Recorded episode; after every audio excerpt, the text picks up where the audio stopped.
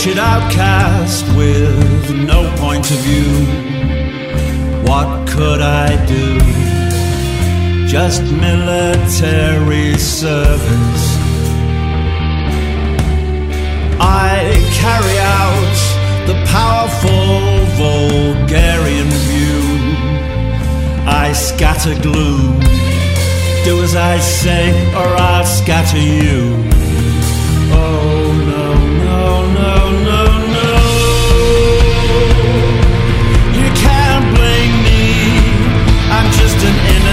soldier, there would be no war if not for me.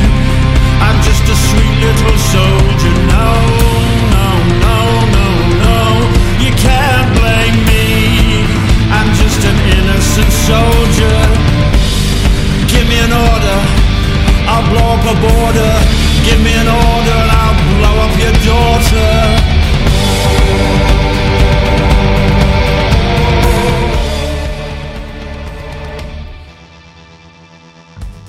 Sobe o som, amigo ouvinte, não mude o seu dial, porque você está no Auto Radio Podcast, a sua trilha sonora para o automobilismo. E agora estamos no nosso, na nossa edição número 4 de especiais. Sim, estamos aqui para falar de especiais e estamos no plural mesmo, porque hoje eu tenho aqui camaradas, muito gente boa que eu já conheço há muito tempo esses caras. Bom, eu vou apresentar um por um aqui, né? Primeiro eu vou apresentar o assunto que nós vamos falar. Nós vamos falar sobre o 11 álbum do Morrissey. Já tem algum tempinho que ele saiu, já tem algumas, alguns meses que ele saiu, mas como a obra do Morrissey ela é muito vasta, ela é muito profunda, eu diria a gente teve que digerir um pouco melhor, porque tem esse lance do fã, da gente ter uma visão, aí você escuta uma segunda vez, você tem uma outra visão. Então é com muita alegria que eu recebo meus amigos de longa data da comunidade Fanáticos por Morrissey.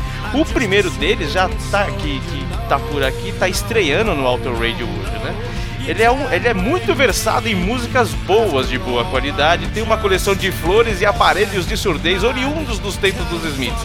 Ele que carrega no nome a sua paixão pelos Smiths, Jonathan Silva. Fala, Jonathan, beleza, meu? Ei, Bunny, um abraço, valeu pelo convite, obrigado aí, um, um salve para geral que está escutando a gente. É um prazer poder compartilhar um pouquinho do, do fanatismo. Cara, obrigado a você por ter, por ter aceitado o convite. Puxa, você é um cara que, que sempre está ali né, muito ativo na comunidade, muito mais do que eu tem um grande conhecimento sobre, sobre a filosofia Smith Morris. Então, cara, é um prazer imenso estar com você aqui a primeira vez aqui nos estúdios do Auto Radio. E do outro lado da mesa, uma figurinha que já apareceu por aqui, sim. Ele foi o nosso primeiro convidado. O primeiro convidado a pisar os pés. O primeiro convidado não, foi o segundo. O segundo convidado nos programas especiais. É, você ouviu esse cara no Undercover sobre Works of Four Letter World lá no longínquo 30 de junho de 2017. O meu querido Childerico Fernandes. Fala, Chil! Tudo bom? Tudo bom, Bunny? Obrigado por novamente me convidar, dar meus pitacos aqui. E um boa noite, bom dia ou boa tarde para quem quer que esteja ouvindo também. E principalmente pro Jonathan aí, legal conversar com você também, assim. Pô, agora nós temos dois. É, vamos trocar bastante figurinha, cara. Temos dois fanáticos aqui do mais alto garbo e elegância para falar sobre Low in High School, né? Só que antes de ouvir, de, de, de, a gente começar a debater e nos degladiar e um colocar suas opiniões, eu espero que a gente tenha bastante harmonia, paz e música, apesar que é, seria bom se a gente tivesse opiniões contrárias, mas eu acho que nós três gostamos tanto da, dessa obra que vai ser bem vai ser bem alegria mesmo, né? Para provar isso, Jonathan escolheu um som, Childerico e eu também. É, vamos, vamos escutar antes da gente entrar nesse bate-papo aqui, When You Open Your Legs. E o Childerico escolheu I Wish You're Lonely. E o Jonathan, para começar, My Love, I Do Anything For You. Without our John. It's funny how the war goes on without John, without her,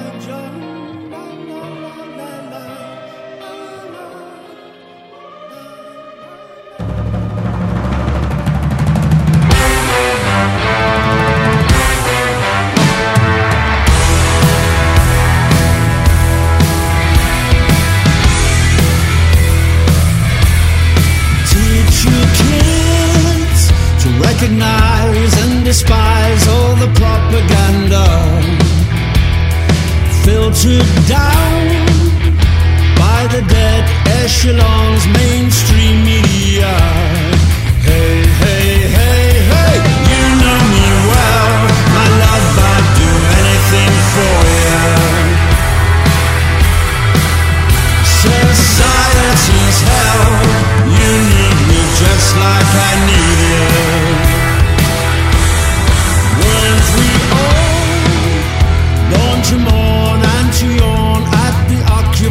Occupations that control every day of our lives? We can live as we wish, live as we wish, live as we wish. Hey, hey, you know me well, my love. I'd do anything for you.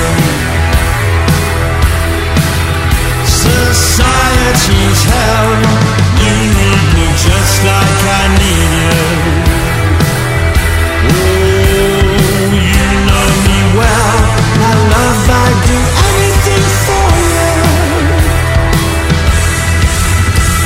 Society's hell.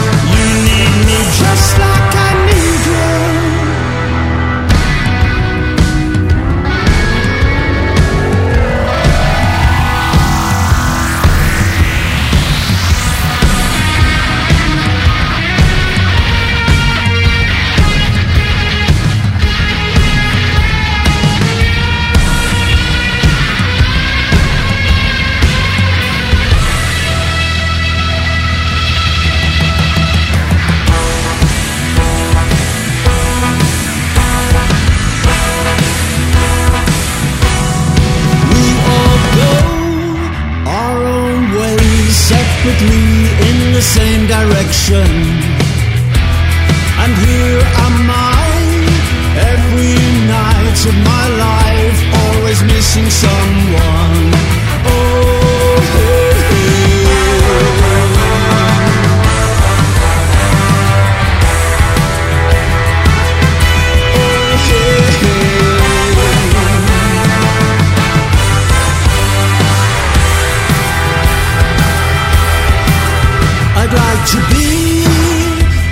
blotted out just before I become aware of the pain. The more I wish in my heart for someone, the less likely they come. Oh, hey.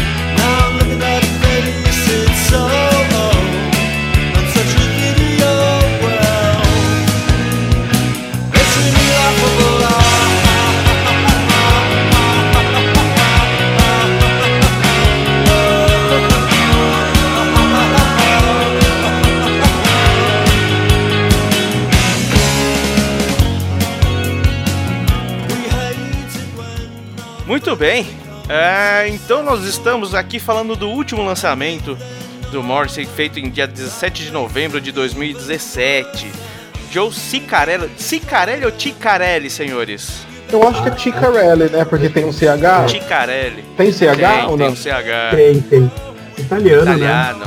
John Ticarelli, produtor dessa obra-prima maravilhosa, produtor desde os anos 80, produziu Oingo Boingo, U2 e putz, Strokes, gente pra caramba. São 53 minutos e, 20, e, e 25 se- segundos, 11 álbum com 12 faixas. Senhores, abrindo os trabalhos definitivamente. Vamos falar faixa a faixa aqui e uma das coisas, assim, o Morrissey é sempre envolto em polêmica, então aquelas pessoas que acham que ah, nossa senhora, olha o que ele falou, olha o que ele disse, a gente não vai abordar muito isso, ah, mas a gente tem algumas coisas que a gente tem que abordar, por exemplo, que faz em si, por exemplo, aquela loja HMV, é isso? Da Inglaterra, se negou a vender por conta da capa, né? Já do impacto da capa do, do garotinho na frente do, do Palácio de Buckingham, né? O que, que vocês acharam da capa? Assim, a primeira coisa antes de você ouvir a música, hoje em dia não, né? Mas antigamente a primeira coisa que você fazia era olhar a capa do disco antes de comprar, né? Hoje em dia o mundo tá um pouco diferente. Tio, o que, que você achou dessa capa, cara? Ah, então, primeiro sim, queria dizer uma coisa que não chega a ser uma correção, mas talvez você não tenha lido sobre isso. Parece que isso aí é fake news. Isso aí de que a, a HMV proibiu, parece que isso aí é, era mentira, porque a própria loja é, emitiu né, uma nota, alguma coisa assim, falando que isso era mentira, que isso nunca tinha acontecido. Mas, voltando ao assunto da capa, eu achei a capa assim. Dois sentimentos. Um é. A primeira impressão é que é uma capa descuidada, né? Não é aquela capa do- do- dos dos Smiths, assim, não tem a foto do Morrissey.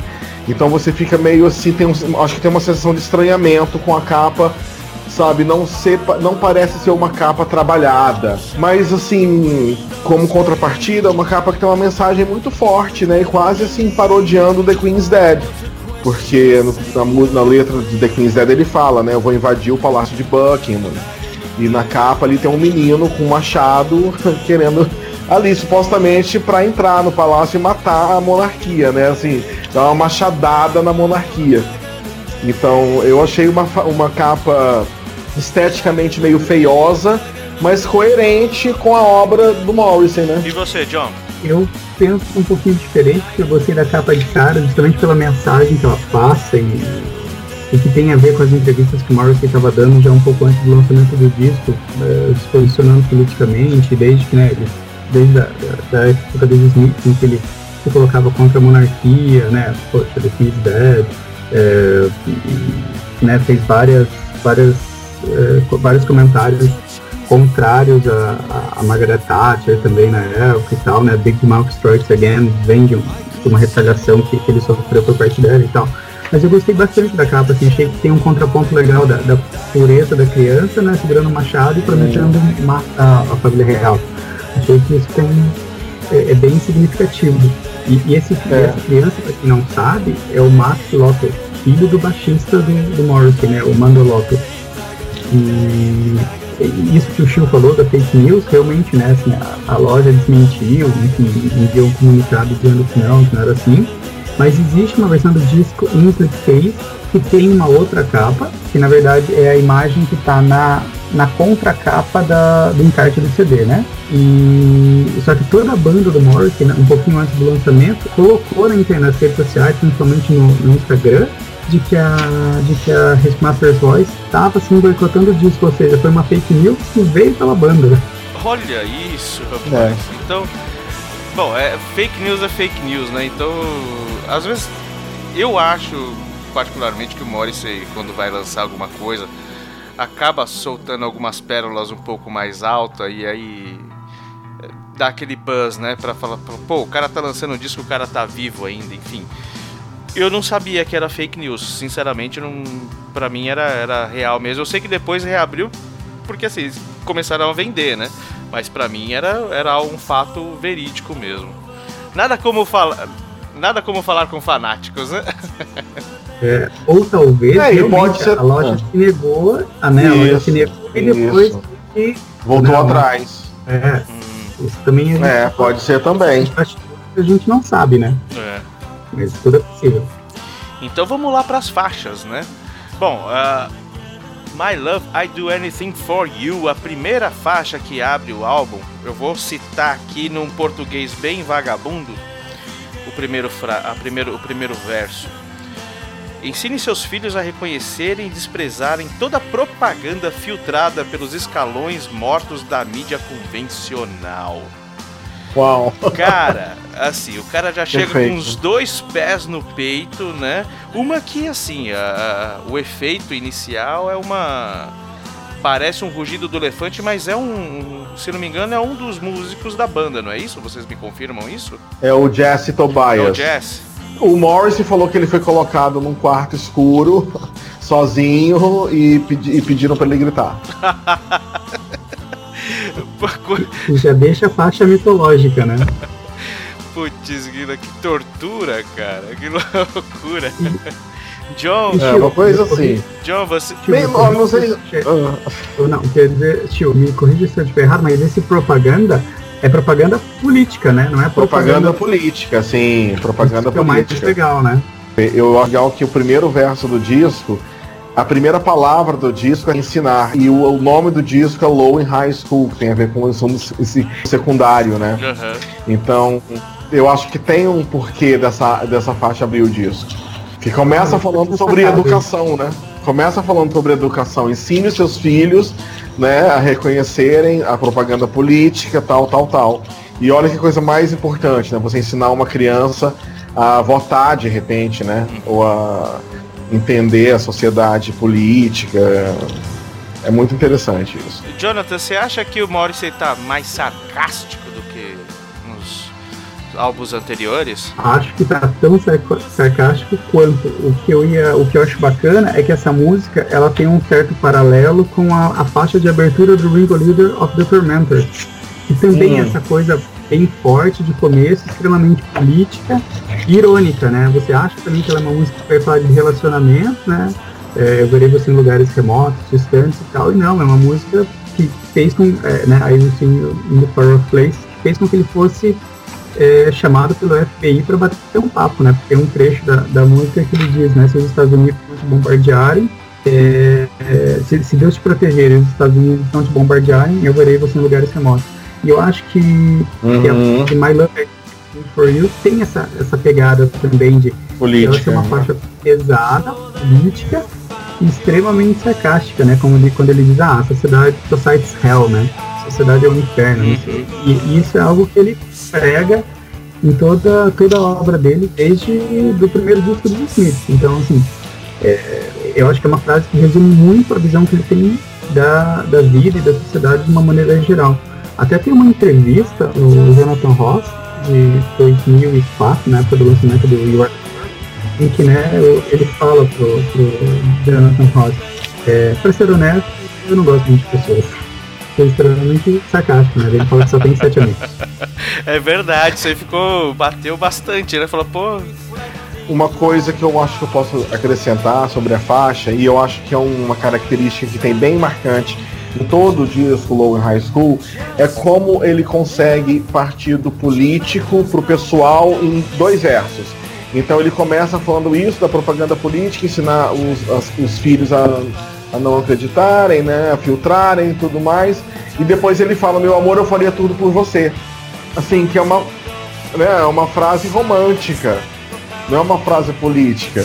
Então essa mudança que ele faz do político pro pessoal, em praticamente todas as faixas do Long High School, eu também acho fantástico. É, eu acho que isso também tem né, em vários discos dele, mas eu acho que esse é um grande fio condutor, né, Chiu, do, do, do disco, essa questão da, Sim, política, da política e do. Interferindo na vida do, do indivíduo, Uhum. sabe? Então, é, e aí ao mesmo tempo ele expressa o- os sentimentos como indivíduo, né? E não só como um membro da sociedade, político e tudo mais. Sim, ah, é verdade. Ela é, uma, ela é uma canção de protesto, só que muito mais subjetiva. Com um toque, é, é isso, com um toque ali de romantismo, talvez. extremamente marceniano e whiteano também. né? E uma coisa que eu, achei, que eu acho legal em My Love I Do Anything For You é a estrutura da música. Que eu acho que ele conseguiu inovar bastante nesse disco, sabe? Por exemplo, não sei se vocês repararam, que apesar do refrão tocar quatro vezes, nos- nas duas últimas vezes ele não canta My Love I Do Anything For You. Ele substitui por um por um oh, oh, pelo hey, hey, hey, sabe? Então, ele poderia ter repetido aquilo ali várias vezes, né? Mas ele escolheu só nas duas primeiras vezes. Então eu acho isso legal no Morrissey, sabe? Ele não estender tanto os refrões. Sim, é uma característica até que no, no outro. No, no, no programa que a gente fez sobre Work, Work is a Four Letter Word, que a gente até, você até citou, né? A repetição que ele faz, as repetições que ele não, que ele não faz. Ele tem um, um- tem uma parada assim de construção de letra, de melodia que é diferenciado, né, cara? Não sei se é porque a gente gosta de prestar mais atenção, mas é, é realmente, ele tem. Parece que cada, ele, parece que ele conta cada palavra dentro de uma frase pra ficar esteticamente. Sim. dar um outro, Sim. um outro sentido, né? Sim, exatamente. Ele é um verdadeiro letrista, eu acho, sabe? Porque ele consegue fazer a letra caber numa, numa base instrumental ali e ele ainda cria uma melodia vocal. Ele fala sobre isso na última entrevista que ele deu do processo de composição das músicas, que continua sendo como era nos Smiths. Ele recebe uma base mais ou menos pronta e ele canta a letra que ele fez assim para os outros músicos sem os outros músicos terem visto a letra antes É. E, e ele vai Então, ele- essa música ao vivo também, né? Assim, é, se você for pegar é, as músicas que ele já toca há mais tempo, né, do Mix Murder, ele reconstruiu inteira nas últimas turnês. Sim. sim ele mudou sempre gostou de trocar uma palavra uma frase né É. E sempre fazer um né? trocadilho Eu, por exemplo, Big Mouth Strikes Again, ele troca o Walkman por Google Glass, por exemplo. É Sim, verdade. Agora iPod. e agora em shoplifters agora em shoplifters que ele troca para trumplifters né Ah, é? Eu não sabia. Genial. é. Boa. Trump Shifters, não, Trump Shifters, que seria alguma coisa como, acho que, né, os, as- os trocadores de Trump, né, quem quer tirar o Trump, alguma coisa assim, Trump Shifters. Seria legal se fosse Trump Shitters, né? Cheaters. Exatamente. Show. Jonathan, você gostaria que alguém se sentisse só nesse momento? I wish you lonely. Eu gostaria que você se sentisse só, só por um dia, É. pelo menos. Assim você poderia ver a rotina para mim desde o dia que eu nasci. Morrissey Boss Horror. Boss mega foda. É, não, esse cara é, é um gênio, né? Por isso ele tá com, com o Moz há tanto tempo. Mas eu acho que assim, essa música também tem o mesmo caso de você ter uma dupla interpretação, né? Você pensa ela naquele, pelo lado pessoal, mas ele tem uma questão política, né? Ele gostaria também que, que o chefe de Estado, né, o Head State, que ele vai chamar depois, também se sentissem só para que soubesse como que é a vida da população, né? No último filme agora sobre a, sobre a, a Inglaterra, né, o, o Destino de uma Nação, mostra que o Churchill nunca tinha pegado o metrô na vida. Quer dizer, ele não sabia como era a vida da população, até que ele realmente emergiu naquele universo. É, e acho que essa música tem um pouco disso, assim, e de- e depois, claro, ela se transforma em outras coisas, mas é, é uma é uma pegada muito bacana assim. Eu acho que é uma música que consegue que consegue fazer aquilo que o, que o Chico comentou né? Extrapolar o lado político e também mostrar essa questão pessoal. O Morris acho que é genial nisso depois ele vai comparar com a questão da, das baleias é, da caça às baleias. Sim, sim. É, é uma música muito muito interessante nesse é sentido uma música muito interessante, porque é uma letra que diz muito, assim, eu acho que em poucas palavras, e musicalmente falando, eu acho que é uma, é uma estrutura assim, muito interessante, a de I Wish You Lonely, e uma letra fantástica que também transita por vários, várias camadas de significado, né? Assim, isso que você falou, eu não tinha parado para pensar nisso, Jonathan, que esse, né, você desejar a solidão para o chefe de estado, muito legal isso que você falou. É, acho que é uma dessas camadas. E não sei se você percebe, mas ele compara a questão do desejo por uma outra pessoa como uma guerra, né? E como uma caça. Sim, é mesmo. Tem, tem essa pegada assim muito muito forte. Eu acho que esse é o grande fio condutor do, do disco, que é, é mostrar a política, mas a política não a política inserida no, no cotidiano das pessoas. Perfeito. E, né? E bem isso que você tinha comentado sobre a, sobre a faixa de abertura, assim, acho que para mim esse é o fio condutor temático e tem um fio condutor melódico também que a gente vai também acho. comentando mais adiante. Para mim é é uma faixa incrível, poderia fácil ter sido single também. Não, até, Com certeza. até agora não, né? Quem sabe? Por enquanto, no momento que a gente tá gravando, só tem dois singles, né? Jack's Only Happy When Uhum. She's Up on the Stage, que é a próxima que a gente vai falar agora. E a primeira que foi a Spend the Day in Bed, né? Bom, Isso. a Jack só tá feliz quando ela tá no palco. Eu fiz essa afirmação, agora deixe-me explicar. Desde que ela te perdeu, Jack só está feliz quando está no palco. Livre, na verdade, do que faz de conta, do faz de conta. Será que isso é uma metáfora pra ele mesmo? Chuderico. É, eu acho que, olha, depois que eu vi uma entrevista dele recentemente no Larry King Jr., falando que ele realmente só se sentia vivo e feliz no palco, eu acho que pode ser assim. Só que aí você pensa assim, quais nunca foram, né? Porque todos esses personagens que o Morrissey cria, masculinos e femininos, será que não era ele, né? Quando ele. A garota que se afoga naquela faixa do Valhalla and I, a, a garota The Girl Is Likely To, né? O Jack the Ripper, eu acho assim que pode sim ser ele, mas a, a magia do Morrissey tá nisso, ele criar personagens que podem ser ele, mas que também você pode dar outra interpretação. De repente a Jack é só uma senhora, uma atriz velha de 90 anos, como ele falou na entrevista. Ele fala isso na entrevista.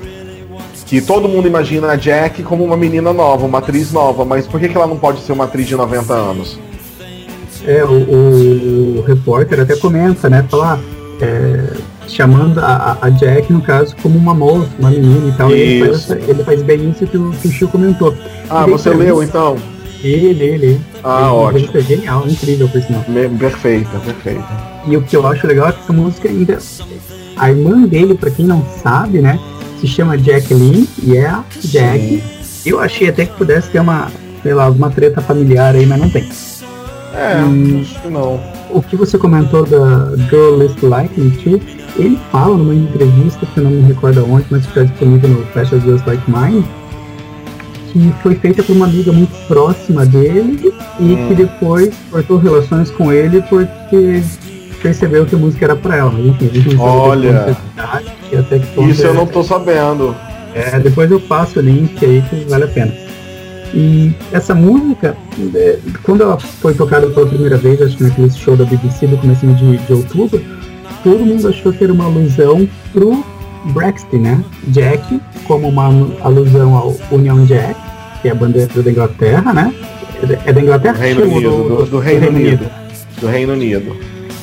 E que no finalzinho, quando ele fala, né, exit, no show ele fala. Brexit. Então, É, todo mundo- te- teve essa polêmica. Eu, eu, por exemplo, fui uns que podiam jurar que ele tinha falado Brexit. Mas disse que não, que não, que não. Quem sou eu pra Quando eu ouvi a, contrariar, né? quando eu ouvi a primeira vez, eu, eu, eu escutei nitidamente Brexit. Eu Aquele show da acho. BBC, né? Eu também escutei. Sim, aqu- Mas aqueles ele- primeiros áudios vazados, né?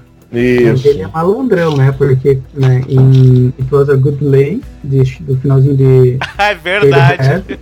Ele dizia que era It Was a Bootleg. Aham. Então, assim, malandrão, ele pode estar brincando com as palavras, que ele é um gênio em fazer isso. Então, Isso, exatamente. Mas eu acho que eu, ele é a favor do, do Brexit, então pode ser que tenha esse trocadilho e Sim. ele vai negar, hein? Não, ele chega a falar que nem que ele é a favor do Brexit, ele foi a favor da manifestação popular, que quer dizer, terem dado voz à população através do referendo. Independente se foi Brexit ou não, que ele achou interessante isso, da população é, ter uma, uma, uma, uma voz, né, assim, de fazer uma decisão. Eu É acho que ele fala isso na entrevista, nessa última entrevista. É, você vê que até agora a gente tá falando de três músicas e todas com fundo, um cunho político fortíssimo, né? Todas, todas. Então, assim, eu acho, eu acho que o legal assim, na arte é isso. Mesmo que o artista diga que não, que não é, que não é Brexit, que tem nada a ver, você, você pode usar aquilo como um trampolim para essa uh, interpretação, né? Eu acho que o legal é, é, isso também, você tirar suas conclusões. Até porque não faltam pistas, né? Disso. É. Tinha uma época que eu escrevia bastante, né? Eu, te, eu acho que todo mundo tem uma época que escreve, né? De, uhum. Desde de versinhos para namorada até, sei lá, uhum. receita de bolo. Uh, e uma das coisas que eu procurava fazer é exatamente isso: escrever uma história é, com N pontas soltas para dar 300 interpretações possíveis, né? Tinha uma uhum. moça que trabalhava comigo, que ela trabalhava na Folha de São Paulo, e ela falou: O que, que, que você tá fazendo, menina? Não sei o que. Não, tô aqui de bobeira, tô escrevendo tudo tal, te olhei, aquele negócio de vergonha tal. Ela falou: Nossa, isso aqui é, é bacana, você tá falando disso aqui? Eu falei: Não. É isso aqui. Não. Não. é incrível. É, eu acho que é, é, esse, quem tem esse tipo de dom, né, é, é fantástico. Não que eu escrevesse coisas boas, pelo amor de Deus. Não tô me comparando com o homem, pelo amor de Deus. Bom, home is a question Oi, mark. Comunhão, hein? Oi? Oi, comunhão, hein? Não, não, eu, sou, eu serei excomungado, imagina, pelo amor de Deus. Faz isso não, eu sou apenas um pequeno padawan na cultura moriceiana. Home is a question mark, né? O, uma tradução livre é home é um, um, ponto de interrogação, é isso, senhores? Isso, é, é o lar, né? O lar, a casa é um ponto de interrogação. Eu vi muitas marés, eu abracei a terra mas, e nada mais. Porque não encontrei você. Eu tomei vinho e jantei com todo magnata da música falsa. Nenhum sinal de você. Eu escovei e esfreguei, apertando mãos, exalando encantos, mas nunca nos seus braços, e é por causa disso que o lar é um ponto de interrogação. Senhor John, o que o senhor acha desse som? Meu Deus, é uma das minhas prediletas do disco. É, eu acho que tem uma das melodias mais incríveis, e vale lembrar que, assim como a faixa de abertura, é a, são as únicas duas contribuições do Mando Lopes como parceiro do Morrissey. Né? Já no primeiro disco que ele grava com o Morrissey, ele já tem duas, duas canções. Assim, uma curiosidade é que em 2004 o Morrissey gravou uma outra canção com, em parceria com, com Alan White, que até então era o grande parceiro dele, né? Ele e o Boss, os únicos praticamente dessa fase, é, que também se chamava Home is a Question Mark. Segundo o Alan, postou no Facebook, não é a mesma música.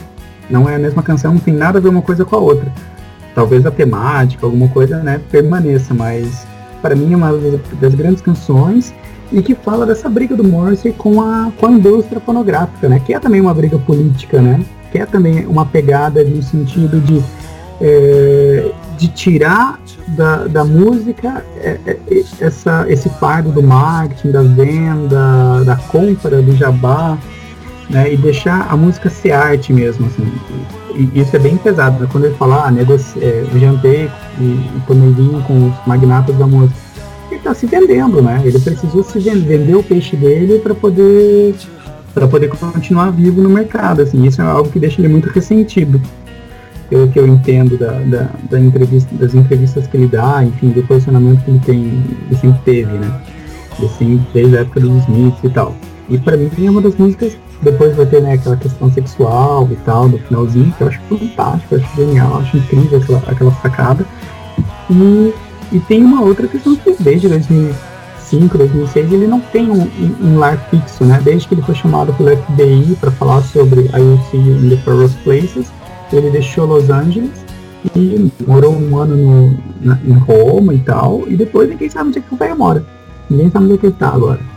Então, é mesmo? cidadão do mundo, né? Ele não tá. É, eu, eu, eu, eu, eu acompanhei que ele ficou um bom tempo em Los Angeles, morando do lado, era vizinho lá da Nancy Sinatra, né? Foi até quando eles Sete anos, fizeram o som. 97 é, e aí eu, ele foi gravar em Roma, mas uh, realmente ele tá virou cigano agora. Não tem um. Cigano não. Caramba. E você, Chiu? O que, que você acha desse som, cara? Ah, cara, essa música é muito linda, assim. Eu acho que é uma música que meio que podia estar no Bona Drag, sabe? É, é uma música que tem todos os elementos do que faz o som do Morrissey solo ser o que é. e que todos nós gostamos, né? Assim, é coisa da melodia muito forte, que é uma melodia meio melancólica, uma letra que fala de solidão. E ao mesmo tempo ele também fala da coisa política, né? Da indústria fonográfica, que ele sempre adorou atacar. E, a, e, de novo nessa música ele consegue ir do jantar com os magnatas a falar do sentimento de um lar, né? Então ele transitando novamente sobre o político e o pessoal, né? Assim, majestosamente, eu acho. E eu, é um refrão super poderoso, assim, que gruda na sua cabeça. É uma música realmente nota 10. Eu acho que ele conseguiu se superar. Eu não esperava que o Morrison um dia lançasse uma música tão boa quanto essa, sabe, novamente. Assim, eu digo a mesma coisa das outras, sabe? Eu acho que só as músicas uh, do Lower High School, elas têm uma qualidade assim tão grande que você custa acreditar que, nossa, ele tá no 11 disco da carreira solo e ainda consegue surpreender com sons assim geniais. É um disco que pra mim tá no top 5 fácil, assim, da, meu com top certeza, pessoal. Com certeza, com certeza. Ah, é, ele... e uma... Pode dizer, John. Não, o que eu ia, o que eu ia dizer, uma curiosidade da letra, é que assim, ele fala, né, I hug this, I hug this soil, né, eu, eu eu abracei a terra e tal. Deixa eu até conferir aqui na letra como é que é. Porque ele, ele usa essa, essa ideia também em Escandinávia, que virou hum. que virou bônus do World None for Business, que é o disco anterior dele. Sim. É, essa ideia do, do abraçar o solo e tocar o solo e tal, como uh, como talvez uma alusão a ir, né? A, você, a voltar para tua essência, voltar pro, pro, pro pó, digamos assim. Então, eu, eu acho assim, eu gosto, gosto, eu gosto desse som, acho que eu gosto de todas as músicas desse álbum. Não é muito difícil, né, pra gente que curte o cara. Mas em matéria de meter o pau na, na indústria fonográfica, eu acho que não teve nenhuma melhor do que aquela do. Uh, de, do 2004 do You Are the Quarry. You Know I Couldn't Last. Oh. Ah, sim, Cara, sim, eu acho sim. Ah, aquela, mas aquela música doída, né? Aquela música doída. É. Eu não consigo ouvir I Know I Couldn't Last Sério, assim, sem, sentir um, ah, sem sentir um grande pesar, assim, quando ele fala que como é que é, que no final das contas você só recebe os seus royalties. pra, Cara. pra te dar luxúrias, né? Isso, nossa, é, eu acho assim, realmente demais. É. Você sabe que eu não poderia durar. You know I Gil, couldn't let. vo- vo- Você falou que dói, não sei o que. Não vai me falar que Morrison é sofrência, cara. Não, não me faça ódio. Não, não Eu já, eu, já boa. quase, eu já quase cometi aqui um, um- um absurdo, né? De comprar. co- co- de, de comparar meus barcos versus adolescentes com a literatura do Morrison. Agora você. É isso que eu estou ouvindo? Você tá falando que Morrison é sofrência, meu amigo? Eu di- diria que é uma sofrência alegre. É uma sofrência de qualidade, né? A sofrência de como tem que ser. É uma sofrência de com referência, né? Você vai buscar as referências da sofrência. Exato. Ó, isso me lembrou uma, uma matéria que eu escrevi no antigo. Tinha um site de música e o pessoal tava falando que Smiths e The Cure eram os avós do. aquela galerinha que chorou tanto que acabou. O emo? O emo. Falei, cara, não. Aí eu escrevi um texto falando, tem que saber cho- chorar.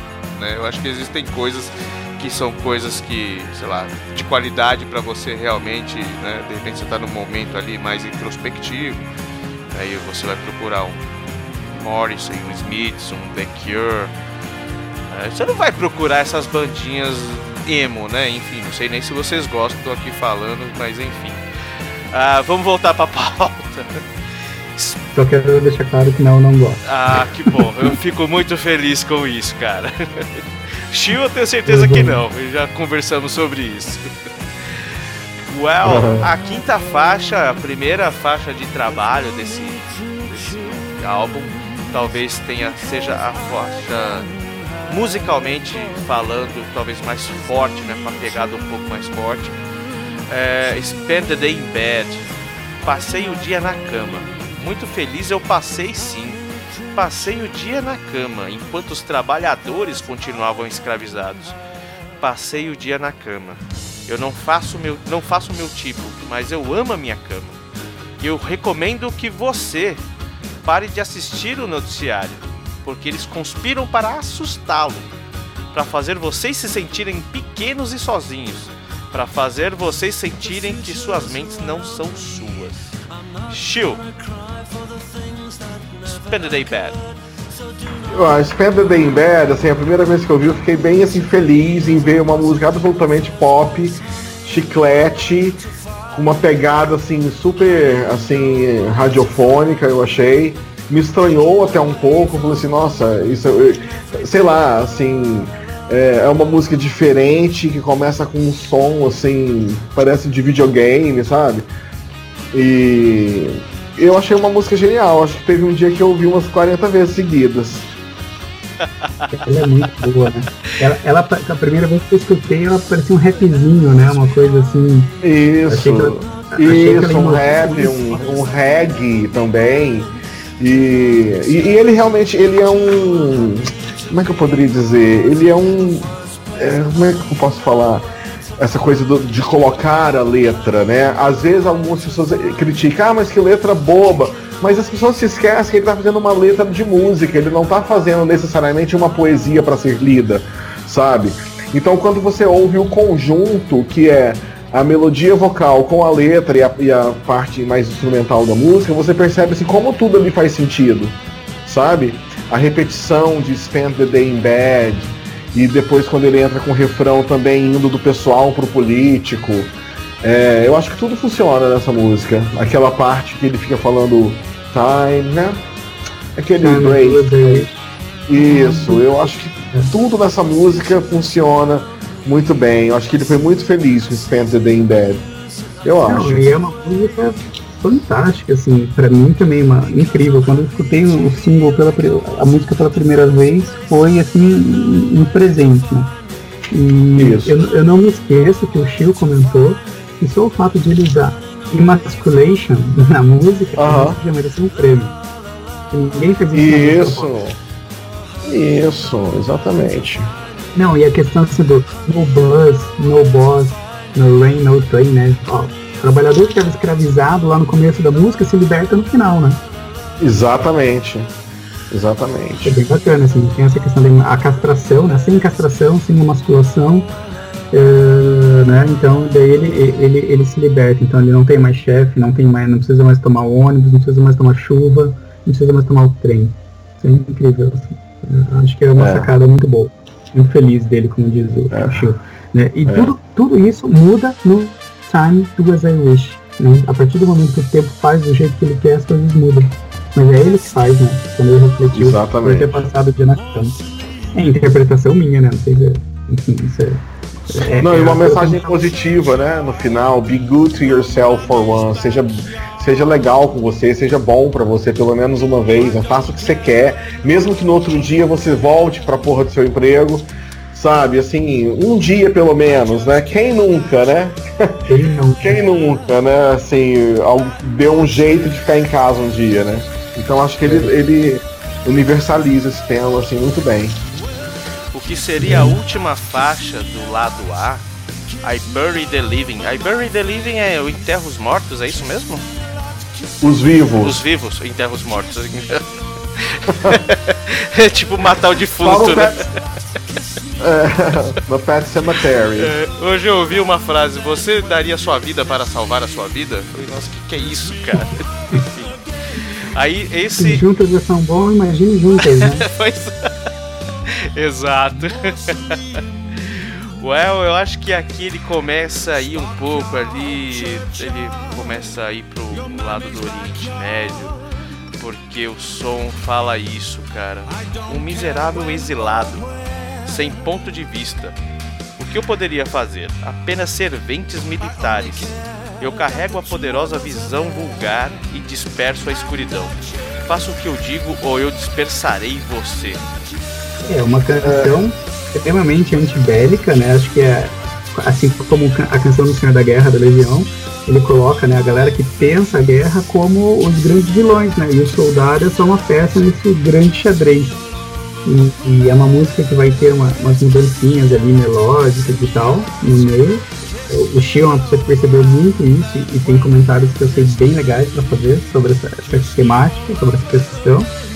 E é uma das coisas prediletas também, Shio, não é? Com certeza, eu acho que I Bury the Living continua uma tradição dele que eu acho que vem desde o. Bom, se você pegar o Viva Hate, você já tem uma música épica, né, de 7 minutos e 40 segundos, que é Late Night Motley Street, mas que ela é meio monótona, né? Ela começa de um jeito e termina do mesmo jeito. Aí a partir do do Ringleader of the Tormentors, quando ele né, vem com Life of the Pigsty, que é uma música que começa dançante, aí vira uma vira um melodrama depois, é uma música com vários andamentos. Aí no World Peace a gente tem o o I'm Not Your Man, que é uma música que começa com um barulhinho, um silêncio, depois entra ali também várias nuances, e agora eu acho que ele vai ao extremo com I Bury the Living porque como o Daniel Borato falou, acho que foram são três músicas em uma, né? E é uma é música que eu acho né? é uma suíte, exatamente. Muito, muito interessante, com uma letra assim fantástica, uma letra forte quando ele fala que a mãe, quando ele morrer, a mãe dele vai dizer que era o emprego que ele sempre quis, Aí ele diz que, peraí, ele morreu com uma bala na, na, na, testa. Isso não, não foi o emprego que ele sempre quis, ele repete isso várias vezes. Então é, é uma música, assim, realmente que não é convencional, sabe? Talvez em algumas décadas as pessoas consigam olhar para isso e dar o valor que isso merece. E que a guerra, né, depois desse trecho, ele falou, né, a guerra continua sem o nosso John. Ou seja, é só mais um morto, né? Eles realmente Exatamente. enterram os vivos. E vale lembrar esse título é, assim, é o mesmo título de um filme da década de 50, um filme de terror. Um filme de terror, né? É, é, bem provável que essa seja referência, assim, pensando Isso. na década do filme. E tal. Eu não vi o filme ainda. É, e continua com aquela tradição dele também, né? De, de usar títulos de filme nas músicas, ou às vezes nas letras, né? A, é, isso é muito interessante no Morris, porque você vai cavucando e vai descobrindo, vai até aumentando o seu repertório de referências culturais, né? através dele. De repente eu nunca ia saber que I Barry the Live é um filme de terror, acho que é até B, eu acho que ele é até um, um filme assim. Mas eu acho que é uma música fantástica, principalmente no final, quando ele começa a cantar lá, né? E realmente é uma mudança tão grande com o que estava acontecendo até então na música. E eu acho fantástico. Totalmente anticomercial, assim, anticomercial não, mas é uma música não comercial, né? Uhum. Mas é uma música que eu acho que se muita gente por aí parasse para ouvir, iria achar interessante e ia gostar. Infelizmente, é, é, nem todo mundo tem acesso ao Morrison mesmo, sabe? É, então, isso é uma coisa que eu, questionar vocês depois sobre o quão palatável é esse álbum, mas eu quero deixar lá pro, lá pro final. Enfim, vamos fazer um break agora que a gente tá virando do lado A para o lado B. Vamos escutar então três sons aí que a gente escolheu. Eu escolhi, eu, eu fui. Eu acho que vocês foram um pouco mais refinados do que eu. Eu escolhi mais o pé de boi aqui. A primeira que fez sucesso, fez sucesso. Já tocou, vocês já ouviram no rádio falando isso? Algum, alguma faixa desse, desse álbum? Eu não, já, eu não. Já, já. já. O Mundo Livre aqui de Curitiba toca bastante sempre de The Ah, eu não, porque eu, eu não ouço rádio, né? Eu sou chato pra caramba, eu não ouço rádio.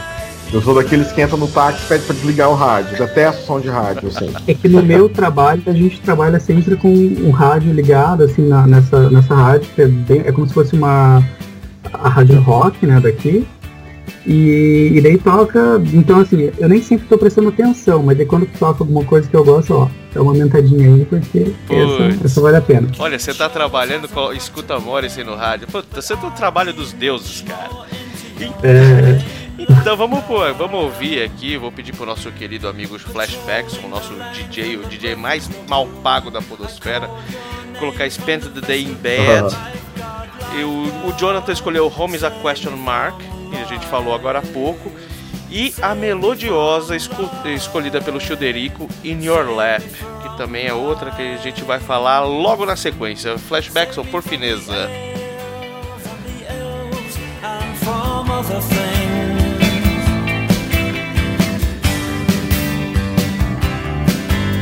The center of the town is a dangerous zone, drenched in flame every time that I come home.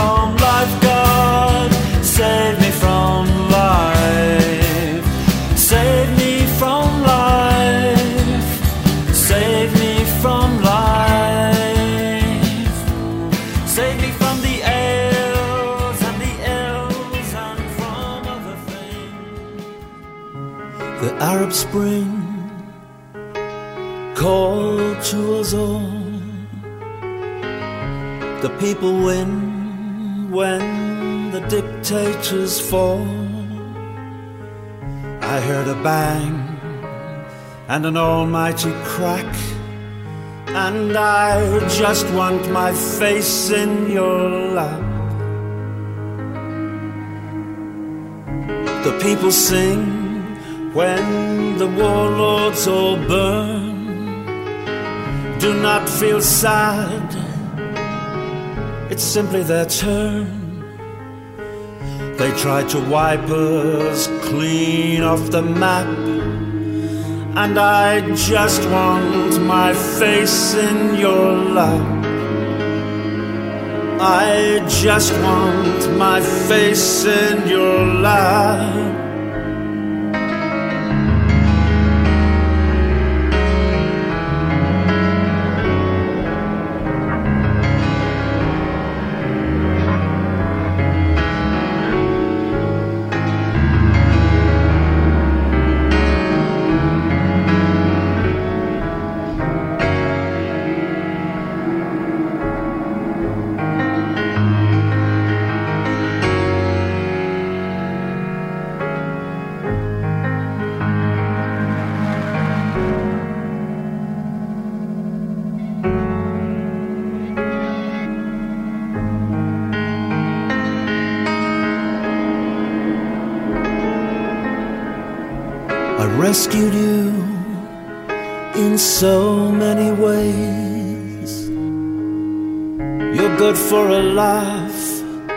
That's all you can say.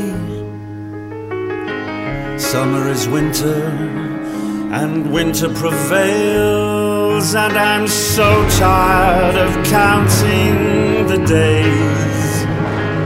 I am so tired of counting the days.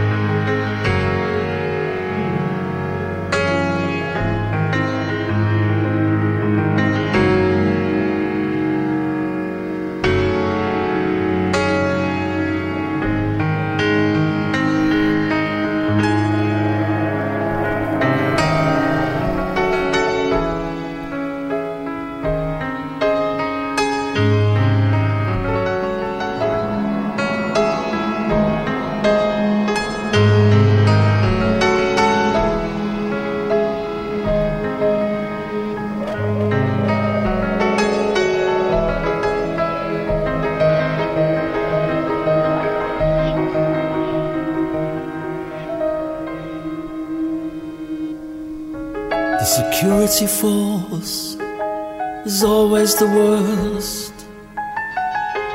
Government advised, they're spraying our eyes.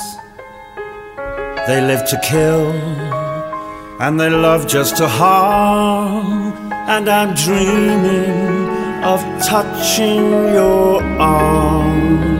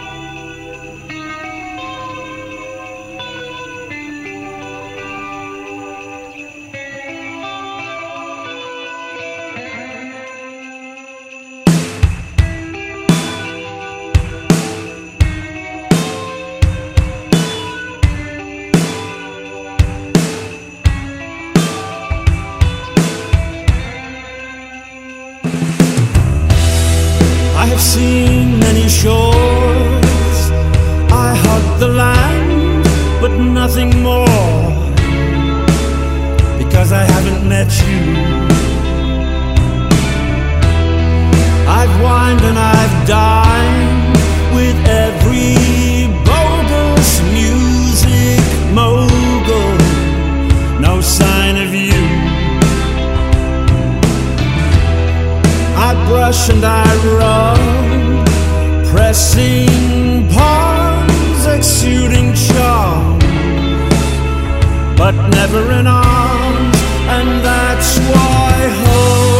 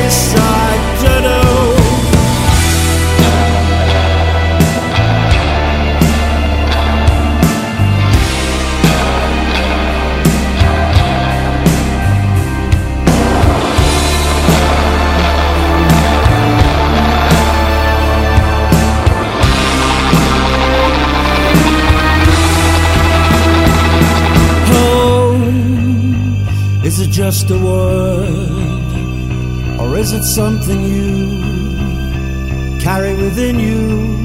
I'm happy just to be here. If I ever find home, if I ever find home, if I ever find home.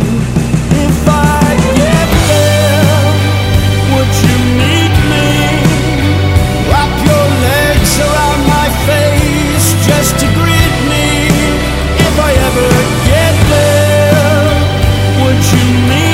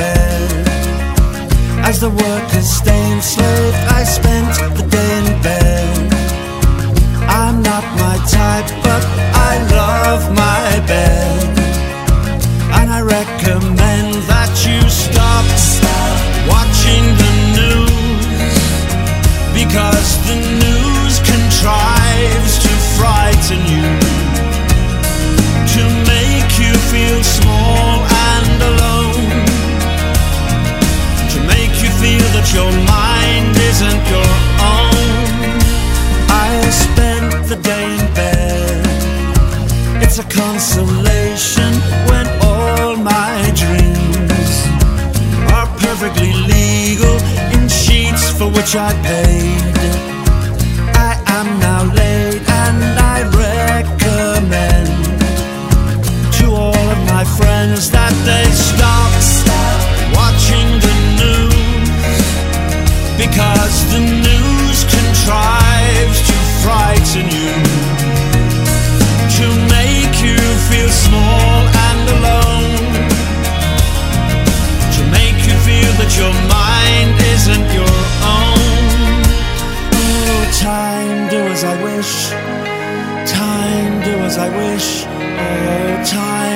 I wish. Time, do as I wish. Oh, time, do as I wish. Time, do as I wish. Oh, time, do as I wish. Do as I wish. I spent the day in bed. You can please yourself, but I spent the day in bed. Pillows are like pillars, life ends in death. So there's nothing wrong with being good to yourself. Be good to yourself for once and no bus,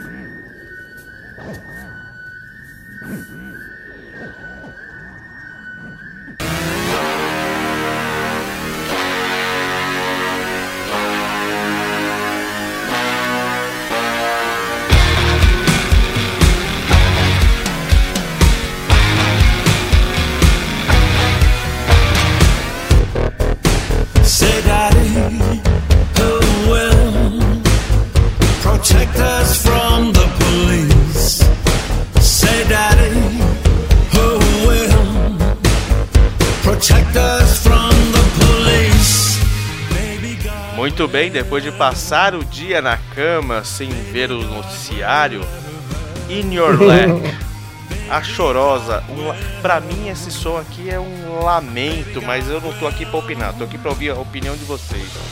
A primavera árabe chamou a nós todos. As pessoas ganham quando os ditadores caem. Eu ouvi um estrondo, um estalo poderoso. Eu só quero meu rosto no seu colo. Childerico, você que escolheu esse som. In Your Leg. É, então assim, eu vou ser redundante de novo, né? Ele partindo de uma coisa política, social, por uma coisa extremamente pessoal, que é colocar o, seu, o meu rosto, né, no seu colo. É, Então assim, esse disco teve uma pequena polêmica, né, sobre essa questão de ter uma música chamada Israel. Mas poxa, também tem uma música que está falando aí sobre a Primavera Árabe, né, que o desejo né, dos árabes, por, sei lá, por justiça ou por um mundo melhor para eles no, país deles, né? Então ele também está se relacionando tanto com Israel quanto com os árabes positivamente no mesmo disco. Então falam muito de Israel, mas esqueceram desse verso que eu acho importante para entender o disco, né? De certa maneira, né, essa questão da Primavera Árabe já estava no World Peace, né, que na, na faixa título ele vai falar, né, Brasil, Bahrein, Egito, Ucrânia, né, então já tem o Bahrein e o Egito, Exatamente. que são países chaves da, da Primavera Árabe, assim, e o Bahrein, por sinal, continua, e a Síria, né, continuam em conflito.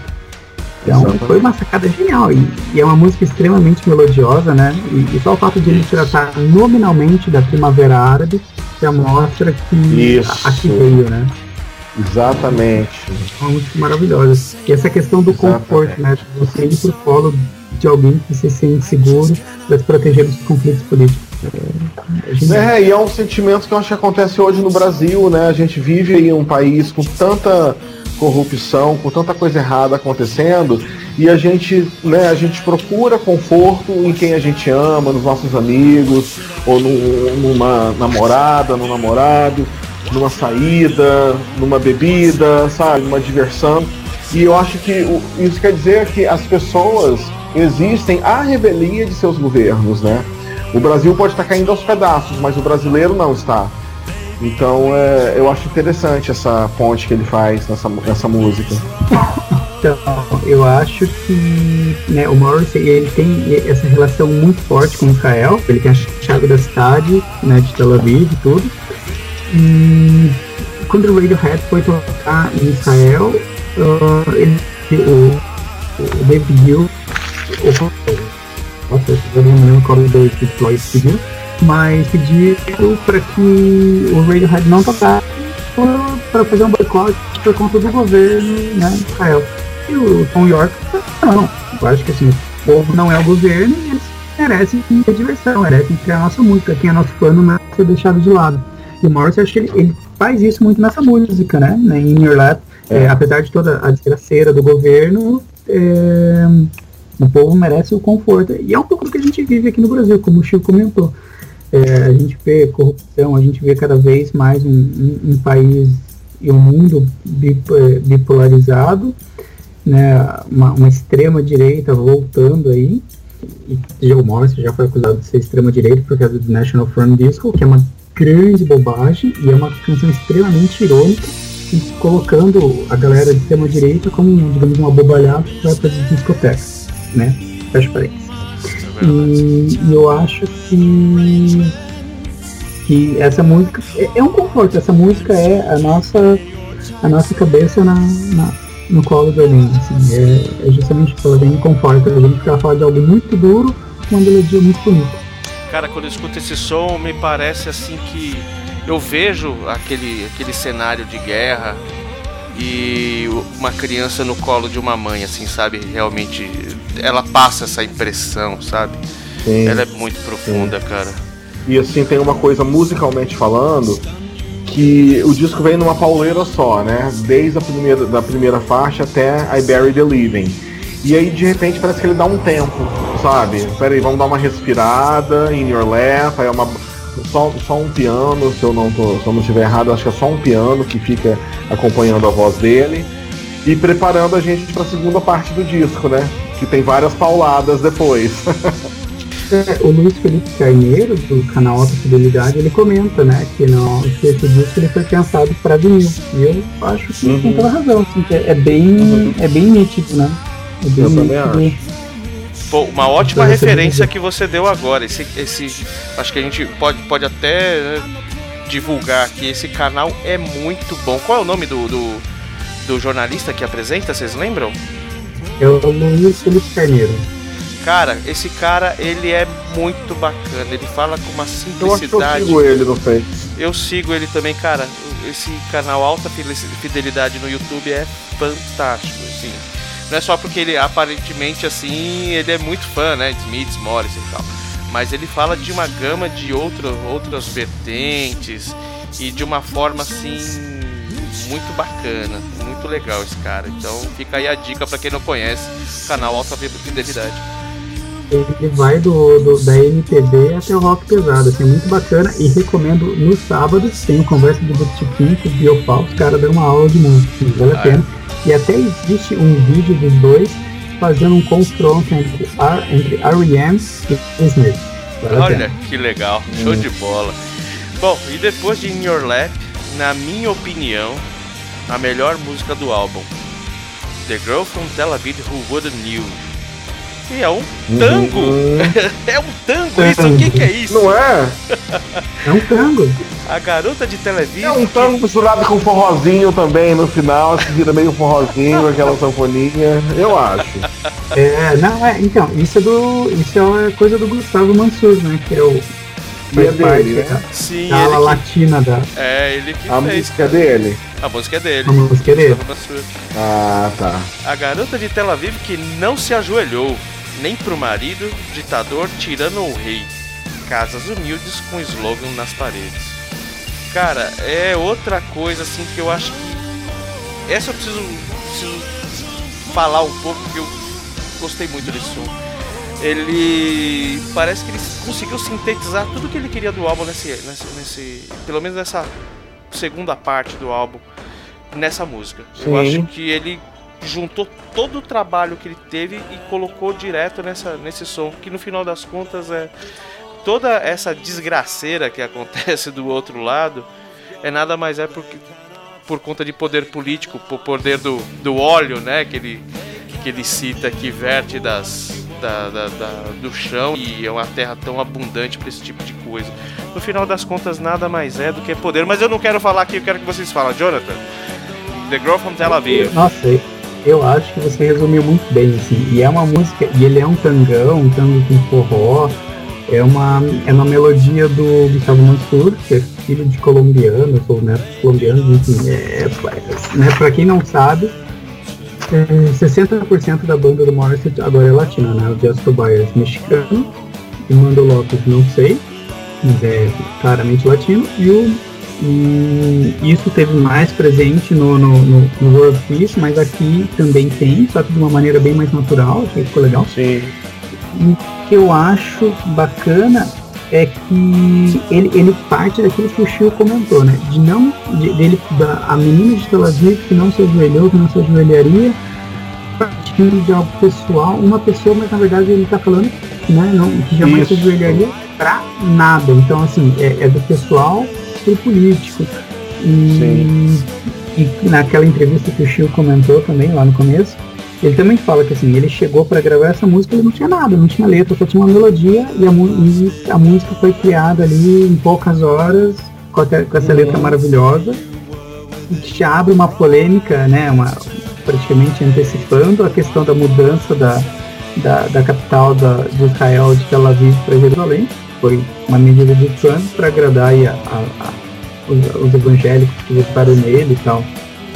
Enfim, eu acho que é uma música extremamente fantástica, assim, assim, política, ela usa um tango, né? Que é uma música de amor, de perda amorosa para falar da perda Sim. dos direitos civis, né? Acho incrível, acho que o Chico a...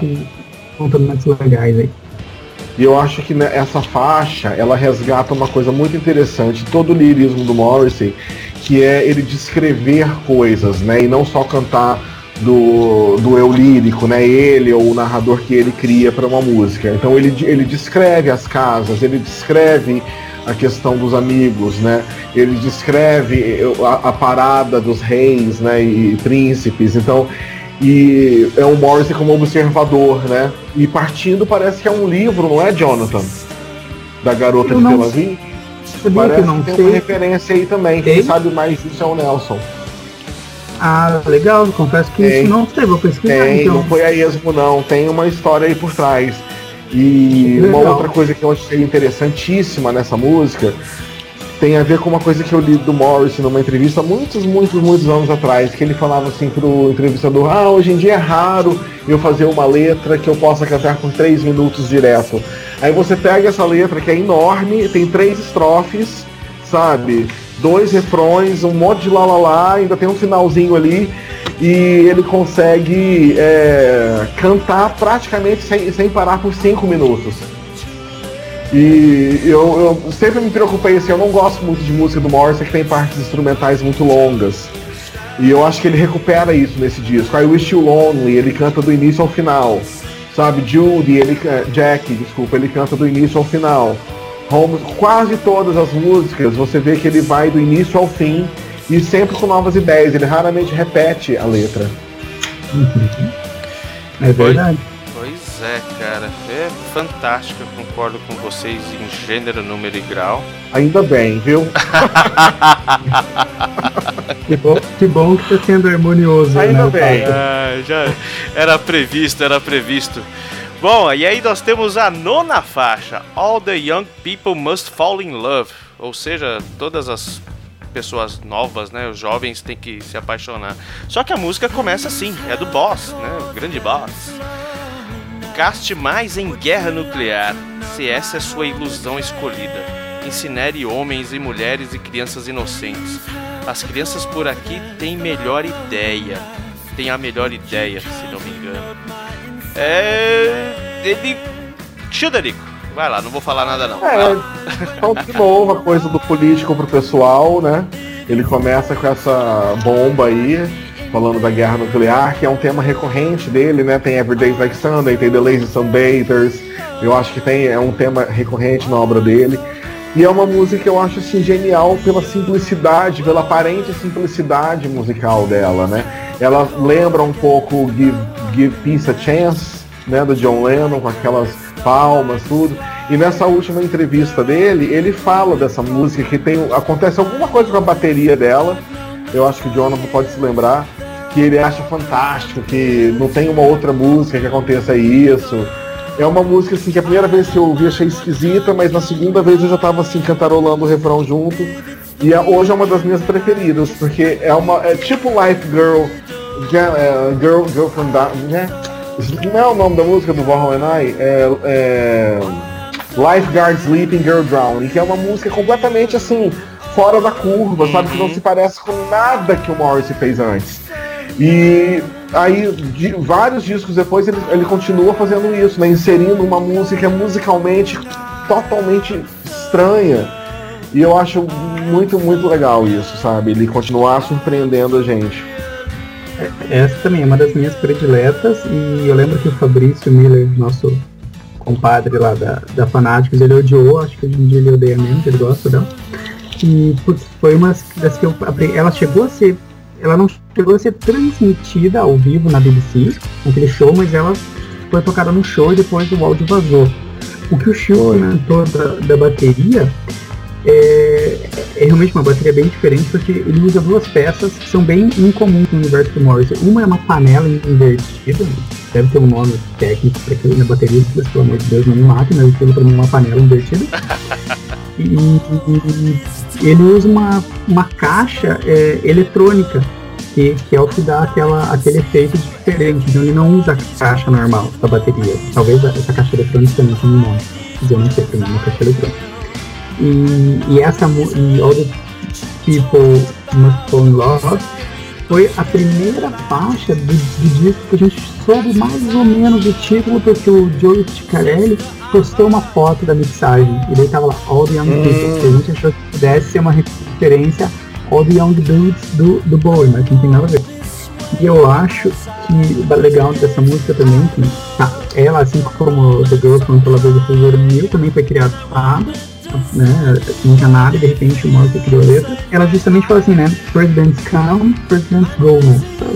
Vem vão e, enfim, a única coisa que fica são os danos que eles deixam. Mas que todo mundo, todos os jovens devem se apaixonar mas eu acho que eles devem se apaixonar por uma causa para que façam a revolução e possam mudar. Acho muito legal, John. essa temática também. Ah, não sei, né? Pô.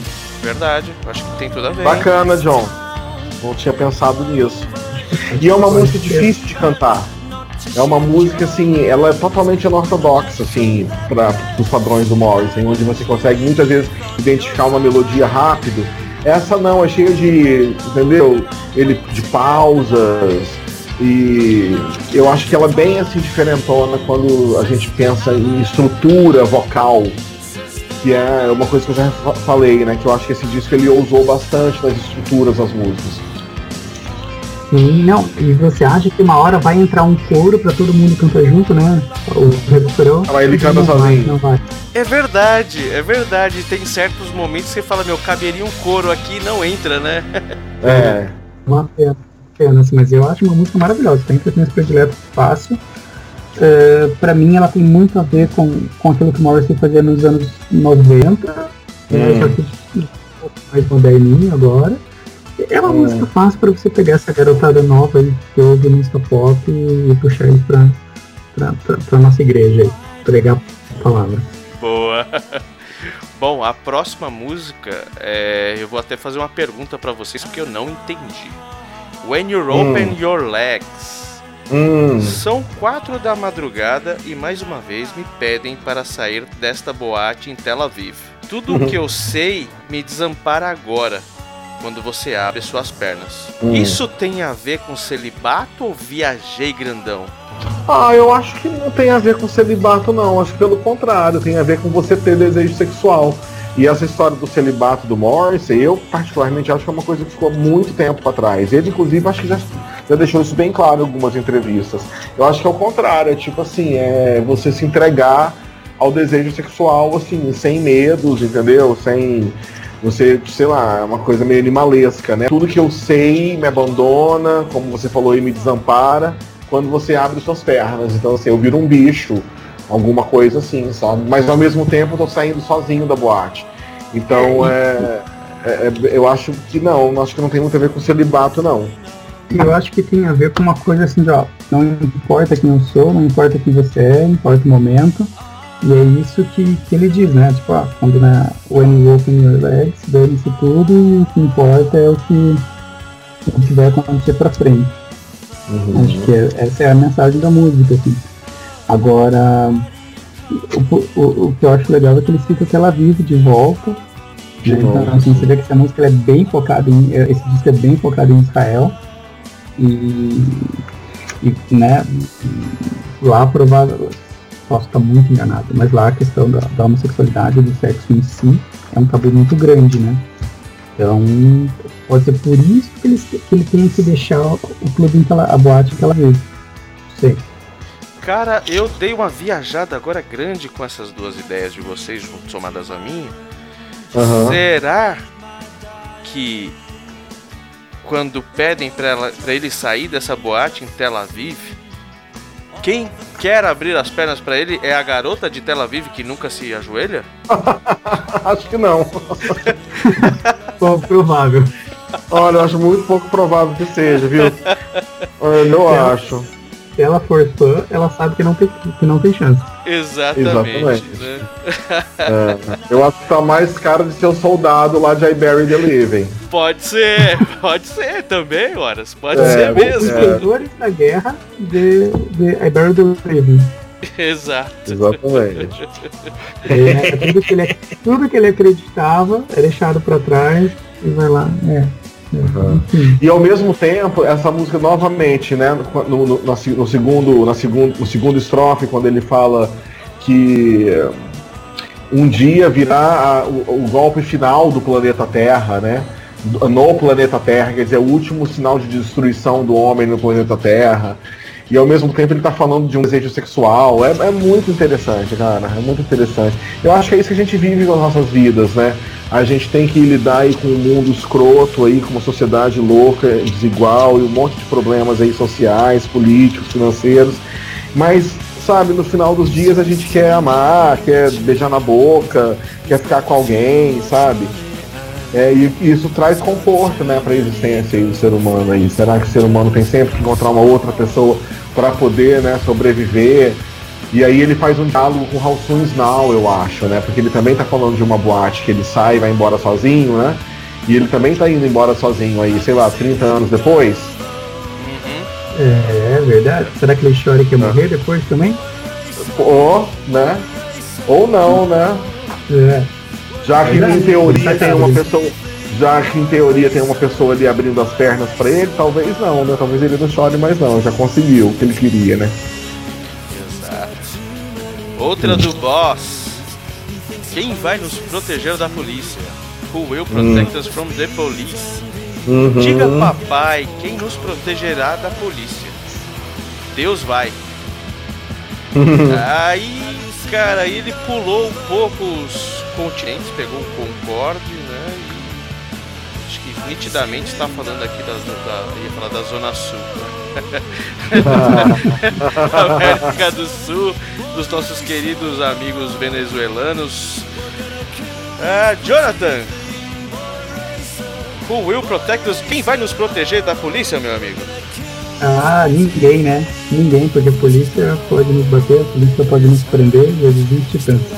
E, o assim, eu acho muito bacana essa questão que ele, na verdade, assim, as pessoas de início acharam que era uma música pró-Venezuela, mas não é, né? Era uma música que fala do, da violência policial, da- do- dos policiais venezuelanos contra o povo que está sendo, tá sendo massacrado, né? Falta de comida e tudo, enfim. Então, uma situação bem. E ele fala justamente dessa questão da violência policial versus a liberdade de expressão, né?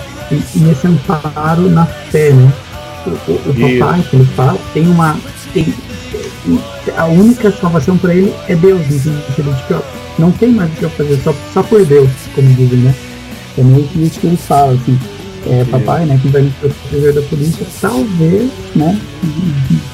E eu acho que isso ajuda a situar também a, o que você falou agora, John, ajuda a situar a música na América do Sul, né? Que é um, é um continente predomin- predominantemente católico, né? Então, pai, quem vai nos proteger da polícia? Ah, Deus vai, né? Talvez Deus vá. Não, ele fala que. Talvez não, ele fala que Deus vai proteger, né? É, E, liricamente falando, é um diálogo, né? Mais uma vez o Morrison mostrando assim, genial, ele faz uma letra que é um diálogo entre um pai e um filho. E no final o pai reconhece, filho, você estava certo o tempo todo. Né? É, então, por favor, corra. Então, em poucos versos, né, ele consegue criar toda uma imagem assim.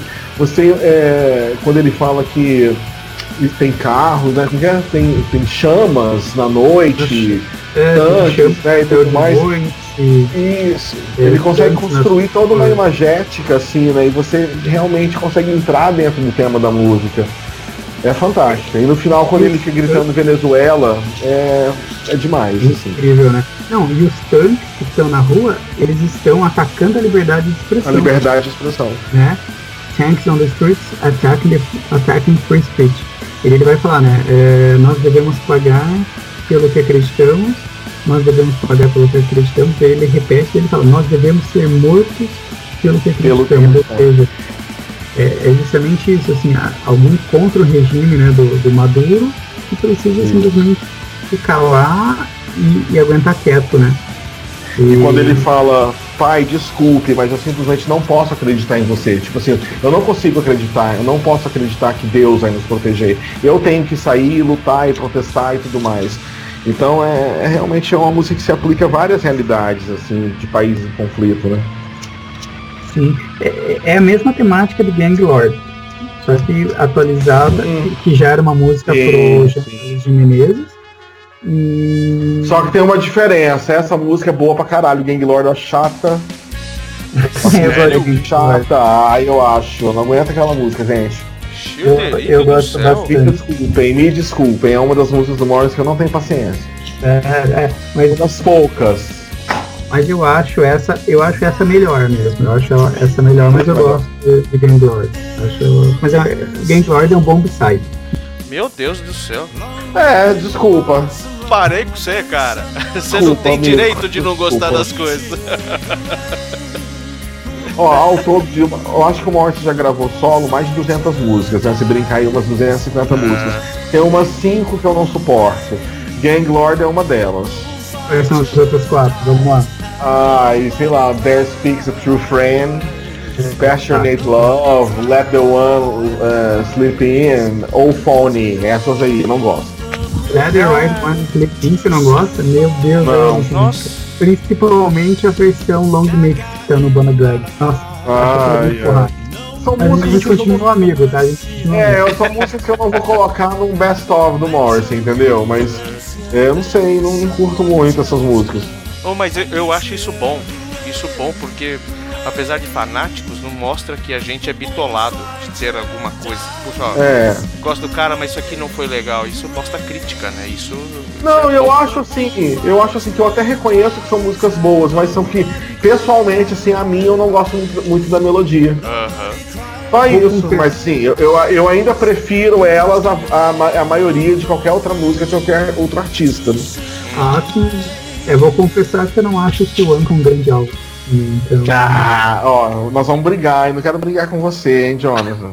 Que o Uncle é polêmica. é, Ah, não, mas meu eu Deus. acho assim, mas eu acho que tem quatro músicas lá pra mim que são maravilhosas, que é, é Driving Your Girlfriend Home, I'm the End of My Family Line, é, Sing Your Life, Your Friend, que são maravilhosas, assim, que são obras-primas fantásticas. É bem aquilo que a gente fala assim, não é que o disco seja ruim, mas comparado, pe- pessoalmente, comparado com a- a- o resto da obra, eu acho que ele é- talvez seja o disco mais fraco. Mas ele estava numa fase muito complicada, né? Naquela época, sem parceiro musical, produtor meio era e não era e tal. Mas é bem, é bem como o Chiu comentou, assim, o pior disco dele é uma obra-prima perto das coisas que a gente ouve no rádio hoje em dia. Então, É, exatamente. Ele poderia ser um pouco melhor produzido, eu acho. A versão remaster é bem boa. É. É, não é ruim, não. Eu não gosto de, de There's a Place in Hell for Me and My Friends, aquela versão do KROQ, não. Que é que tá no remaster. Eu gosto. Que é, gosto. que é mais rockabilly, Eles mais trocaram, pegada. é, não gosto não. Acho que tem nada a ver colocar uma música ao vivo num disco de estúdio, sabe? Eu sempre grilei com essas coisas. Então eu prefiro ouvir o que o Uncle original.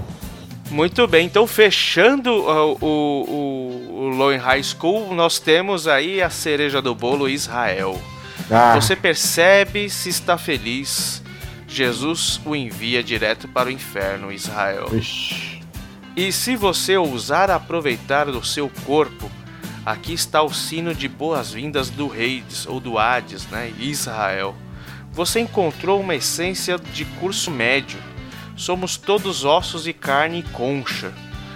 Eu não posso responder pelo que os exércitos fazem, Israel. Eles não são você. Childerico, Israel. Então, Eu vamos não falar primeiro musicalmente. Musicalmente falando, eu acho que é uma música assim que, assim como In Your Lap, que é pra você dar uma acalmada, eu enxergo Israel como assim, uma música que fecha o disco num tom assim pra você se acalmar. Depois de tudo que aconteceu, sabe? Depois de você ter ido pra The Girl from Tel Aviv, depois é, All the Young People Must Fall in Love, uh, When You Open Your Legs, Protect Us from the Police, aí vem uma música pra você dar uma respirada. Musicalmente falando, eu não sei se é uma das minhas preferidas, não. Eu, eu acho que ela tem mais uma função terapêutica, de tipo, ó, o disco tá acabando. Então eu gosto da música, eu acho que ela é, é interessante, mas eu acho que ela funciona bem no contexto do disco. Ela isoladamente, eu não sei se um dia eu vou ouvir Israel, ah, eu quero ouvir só Israel. Então, musicalmente falando, eu acho que é uma música que eu ainda preciso absorver mais. Liricamente falando também, eu ainda não estudei muito bem a letra, mas o que eu consigo perceber é que na letra ele meio que tenta tirar a ideia de religião de uma terra, porque ele ataca as, as três grandes religiões né, que são presentes em Israel, o judaísmo, o islamismo e o catolicismo, assim, em, em bem menor proporção, né? E então eu acho que ele consegue passar a ideia de que essa terra, na verdade, ela foi é, como se fosse uma praga. Ali naquela região geográfica, você tem três religiões em conflito. E que é como se aquela terra, aquele pedaço de planeta não merecesse isso. Sabe? Então eu acho, eu consigo mais ou menos viajar na música assim, sabe? Tentando tirar de um lugar onde a gente reconhece pelos conflitos religiosos, tirar isso desse lugar e, e- e- imaginar a terra e a população. Alguma coisa assim. É, eu concordo totalmente com o Chiu. Eu acho que assim, aquelas acusações de antissemitismo que fizeram cai, caem por terra. Essa interpretação que, o- que o Chiu fez de ele justamente trazer para Berlim daí as três religiões. Eu também, assim, talvez não, não- é a minha predileta do disco, mas eu acho que ela fecha bem o disco, assim, ela parece aqueles créditos finais de filme, sabe? Isso, isso, John. eu acho que ela meio que tem essa, essa temática, essa, essa característica. É uma música extremamente política, também assim com uma melodia que poderia, ele poderia estar falando de amor, mas ele está falando de desgraceira. E, e ele é muito corajoso em tocar num, um assunto tão delicado com tanta poesia, assim, isso é, é inegável. A maneira como ele fala de Israel, é, com aquele lirismo, com essa poesia, é simplesmente fantástico e inovador. Assim, ninguém teve coragem ou talvez habilidade de fazer isso como ele fez. Então, para mim, uma música muito bacana, mas que também, assim, precisa estudar um pouquinho mais dela. E o Marcos, o Marcos Paulo aí da, da Fanática também, a gente tá falando da Irmandade, aí ele é, deu uma aula pra gente aí sobre os conflitos entre Israel e Pa- Palestina. Acho que foi bem bacana, a gente entender um pouco mais a música e, e também enxergar ela longe dessa questão do, do preconceito e, da, e do que a mídia, principalmente a mídia israelita, né, postava na, na- na- nos veículos condenando o Morrison. Pelo contrário, assim, ele está sendo extremamente lúcido em, em- um momento de tanta névoa e, e, e- e mídia manipuladora. Assim, acho que essa música é, é incrível. E pra mim é créditos finais que me diz. Perfeito, eu- eu faço suas palavras as minhas. E eu queria só comentar num um pedaço da letra, que eu acho que meio que é a essência da letra, quando ele diz que a natureza nos deu todo um pulso, né? Assim, toda vontade, né? E quem são os padres virgens para dizer alguma coisa? E esse muito legal na religião, ou seja, a religião como castrador né, dos desejos do homem, sabe, da liberdade do homem. Ah, eu não vou fazer porque mandou que eu não vou. Você pega uma terra, você pega as, as diferentes religiões, né? Que convivem ali, todas cheias de doutrinas, todas cheias de dogmas. Aqui eu não estou julgando se é legal ou ruim isso, mas, mas milhares de códigos, né, de conduta, de como a gente, como ser, o que pensar, rezar, como casar, né, todos os rituais que existem no catolicismo. É que ele fala isso. É, muitas vezes essas religiões todas elas negam a condição humana, né? Assim, desfida de qualquer tipo de crença. E o que ele diz é que seja você mesmo, né? Independente das religiões. Então, quem são eles para dizer alguma coisa? Quem são é, padres virgens para condenar o teu desejo? Quer dizer, são virgens que nunca nem transaram. Como é que podem falar do teu desejo sexual, né? Então, eu acho isso muito legal esse ataque que ele consegue fazer às religiões dentro de uma música chamada Israel.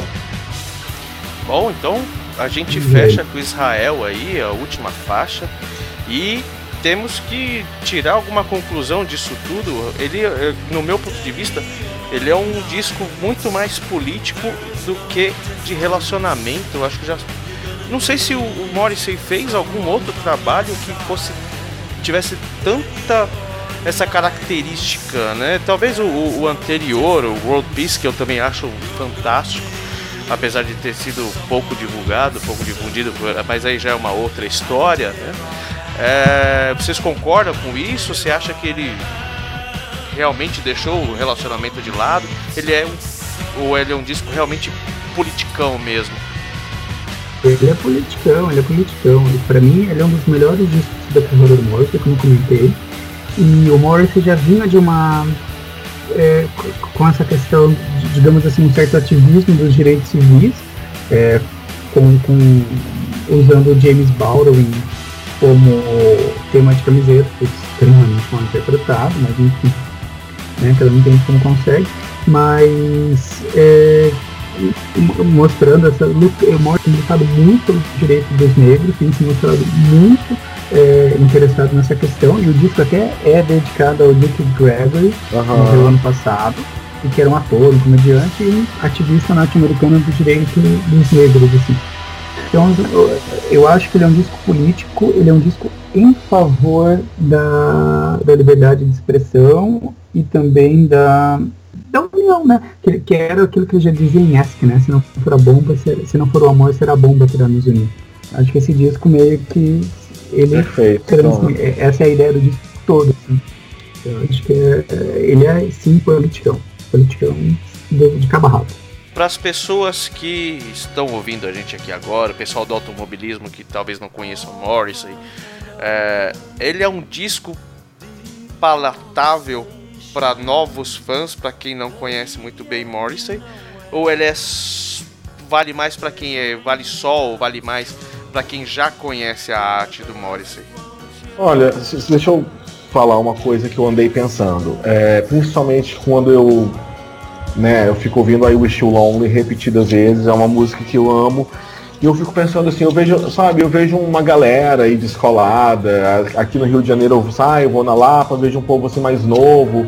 Aí você vê povo com camisa de banda tal, você vê o povo assim, às vezes você tá num lugar aí toca Smith, o povo se acaba dançando tal. Eu fico pensando, gente, I Wish You Lonely devia ser uma música assim, amada por toda essa galera, porque é uma música extremamente assim, dançante, boa, bacana gostosa de ouvir, sabe, de cantar. E eu acho que sim, é um disco palatável, sim. Se você ouvir, tipo assim, alguém que nunca ouviu o Morrison, nunca ouviu o The Smiths, vai pegar esse disco para ouvir. Cara, eu acho que é um descasso, assim, para qualquer ouvido, entendeu? Eu acho, assim, a pessoa seja um pouco aberta a novos sons. E ouvir isso vai ficar, hum, que legal. Tipo, tipo assim, de repente até ouvindo sem saber que é o Morrison, sem saber que era The Smiths, sabe? Eu acho que é um disco palatável, sim para quem gosta de música boa, eu acho que é assim. Principalmente o lado A, né? Principalmente o lado A. O lado A e também por ele ter vários estilos, sabe? Sei lá, cara, pega. Sei lá, pega. Eu fico imaginando assim, pensa, pensa assim num artista, numa pessoa assim que gosta de música, mas que não conheça necessariamente Morris. Aí você coloca aí Barry the Living pra pessoa ouvir. Cara, eu acho impossível uma pessoa que tem um pouco de sensibilidade não curtir essa música. Sabe, sensibilidade musical. Eu acho que eu é. acho que é um disco palatável sim. Ou alguém que tá vindo de dançar, When You Open Your Legs. Jack's Only Happy When She's Up the Stage. O cara mais politizado, mais punk. My Love, I Do Anything For You. Ou sim. Uh, I Wish Lonely também. enfim, eu acho que assim, é um disco para todos os gostos, ele passeia muito bem entre vários estilos. E, e pra mim ele é extremamente palatável, assim. Eu também um acho. Que é um bom disco para você introduzir a pessoa no universo do modo, assim. Eu também acho, porque é, é aquele negócio. Eu acho, é um disco, é o 11 primeiro disco da carreira dele, que contém, eu acho que em doses quase que iguais, elementos de todos os outros discos. Sabe, ele é um disco assim que parece que ele pega o melhor do que o Morrissey fez em cada disco solo e coloca num disco só. Eu, assim, eu tô assim, toda vez que eu escuto esse disco é como se fosse pela primeira vez, assim, o prazer, sabe? É, eu acho cada vez mais legal esse disco, então eu recomendo para todo mundo ouvir. Todo mundo. É, eu concordo. A gente recomenda, né, que vocês não assistam a TV, mas ouçam o disco. ouçam o disco. Flow e High School. Maravilha. uh, Jonathan, onde que esse álbum entra no seu ranking de Morrissey, hum. cara? Ah, Olha, peguei no contrapé agora, não sei nem. Nem eu sei fazer. Eu estou fazendo essa pergunta e eu não sei responder. Eu tenho a minha resposta na ponta da língua. Se quiser que eu responda primeiro, eu respondo. Manda aí, Chiu. Fa fa fala primeiro que eu vou pensando. Gente, sinceramente falando, é. Por esse motivo que eu falei agora há pouco, dele reunir o melhor que existe em todas as almas humanas, eu falaria que ele é o meu disco favorito. Não acredito, sério? Sério. Mais do, mais do que o Kill Uncle? Mais do que o Uncle. eu, é porque eu fico vendo assim, a quantidade de vezes que eu já ouvi cada uma música, cada música desse disco, eu não enjoei. Assim, e quando eu falo enjoar, tipo assim, não é enjoar pro resto da vida. Assim, ah não, hoje eu não vou ouvir não, que eu já ouvi. Cara, eu tô ouvindo esse disco todos os dias. E algumas músicas eu ouço assim no repeat, assim, 10, 15 vezes, sabe? E eu não me canso delas. Então eu fico pensando assim, eu, eu, eu classifico hoje assim, o quanto que eu gosto de um disco pela vontade que eu tenho de ouvi-lo. Sabe? Então, por exemplo, cara, eu vou ser bem sério com vocês, eu não tenho, eu não tenho vontade de ouvir o, o Vauxhall and I sabe? Assim, ah, vou ouvir o Vauxhall and I. Assim, claro que eu acho bom que ele exista, que ele tá acessível a hora que eu puder, que eu quiser, mas não é uma coisa que eu vou ficar ouvindo, entendeu? Agora, esse Long High School, eu consigo me imaginar ouvindo ele assim, nos próximos meses, todos os dias. Já pensou, Jonathan? Esse foi, já, já. Se esse for o critério, eu também ficaria em primeiro, mas eu acho que assim, ele fica em segundo porque eu gosto muito do Your Arsenal. Eu acho que o Arsenal é fantástico, maravilhoso. Mas assim, meu top 5 ele vai. ele vai se misturando, ele vai. Eu acho que ele entra no seu top 3. Eu acho que ele entra no seu top 3, Jona. Olha, eu dando pitaco na cabeça dos outros, né? mas, mas o que o Uncle não é o segundo, então. não. Mas olha, o meu, o, o, o, meu top 3, o meu top 3 eu colocaria o Lower High School, Your Arsenal, e muito provavelmente o, o Years of Refusal. Que é maravilhoso também. É. Nossa, é muito bom, muito bom. Eu, eu, eu não tenho como ser muito. Assim, quando chega qualquer álbum novo do Morrissey, eu. Pode ser o melhor do mundo, eu acho que não tem nada melhor que Your Arsenal, cara. Eu adoro aquela fase, aquela fase é muito, muito bacana. Enfim, é uma pena que nos dias de hoje a gente não tenha lá mais lados B, né? Hoje em dia é tudo digital, enfim, então a gente teria aí pelo menos mais duas músicas de Lambuja, né? Mas só uhum. temos apresentações aí. Acho que não tem. rolou. É, só aquela apresentação onde fez Judges a Punk, é, do Ramones. É, infelizmente ele não gravou em estúdio, pelo menos não foi lançado até agora, Back on the Chain Gang, que pra mim foi uma surpresa enorme. Putz, é, é muito, muito bacana. Mas, mas eu acho que por tudo que a gente tem falado agora, poxa, a gente aprende sempre com o Morrissey, né? Então, é, é, só por esse papo aqui, que a gente tá aqui um pouco mais de uma hora aqui conversando, cara, o que a gente já correu atrás de informação para saber o que, que ele estava falando, o que, que ele queria passar. Então, isso é um lance. Eu acho que esse álbum extrapolou né, o lance de que a gente falou, Chiu, no, no, quando, no, no programa anterior que você uhum. Que a gente conheceu bastante artista na época do, do, do, dos Smiths, porque ele gostava de coisa muito né, subcultura, né? E agora a gente está conhecendo outras coisas é, a partir dele.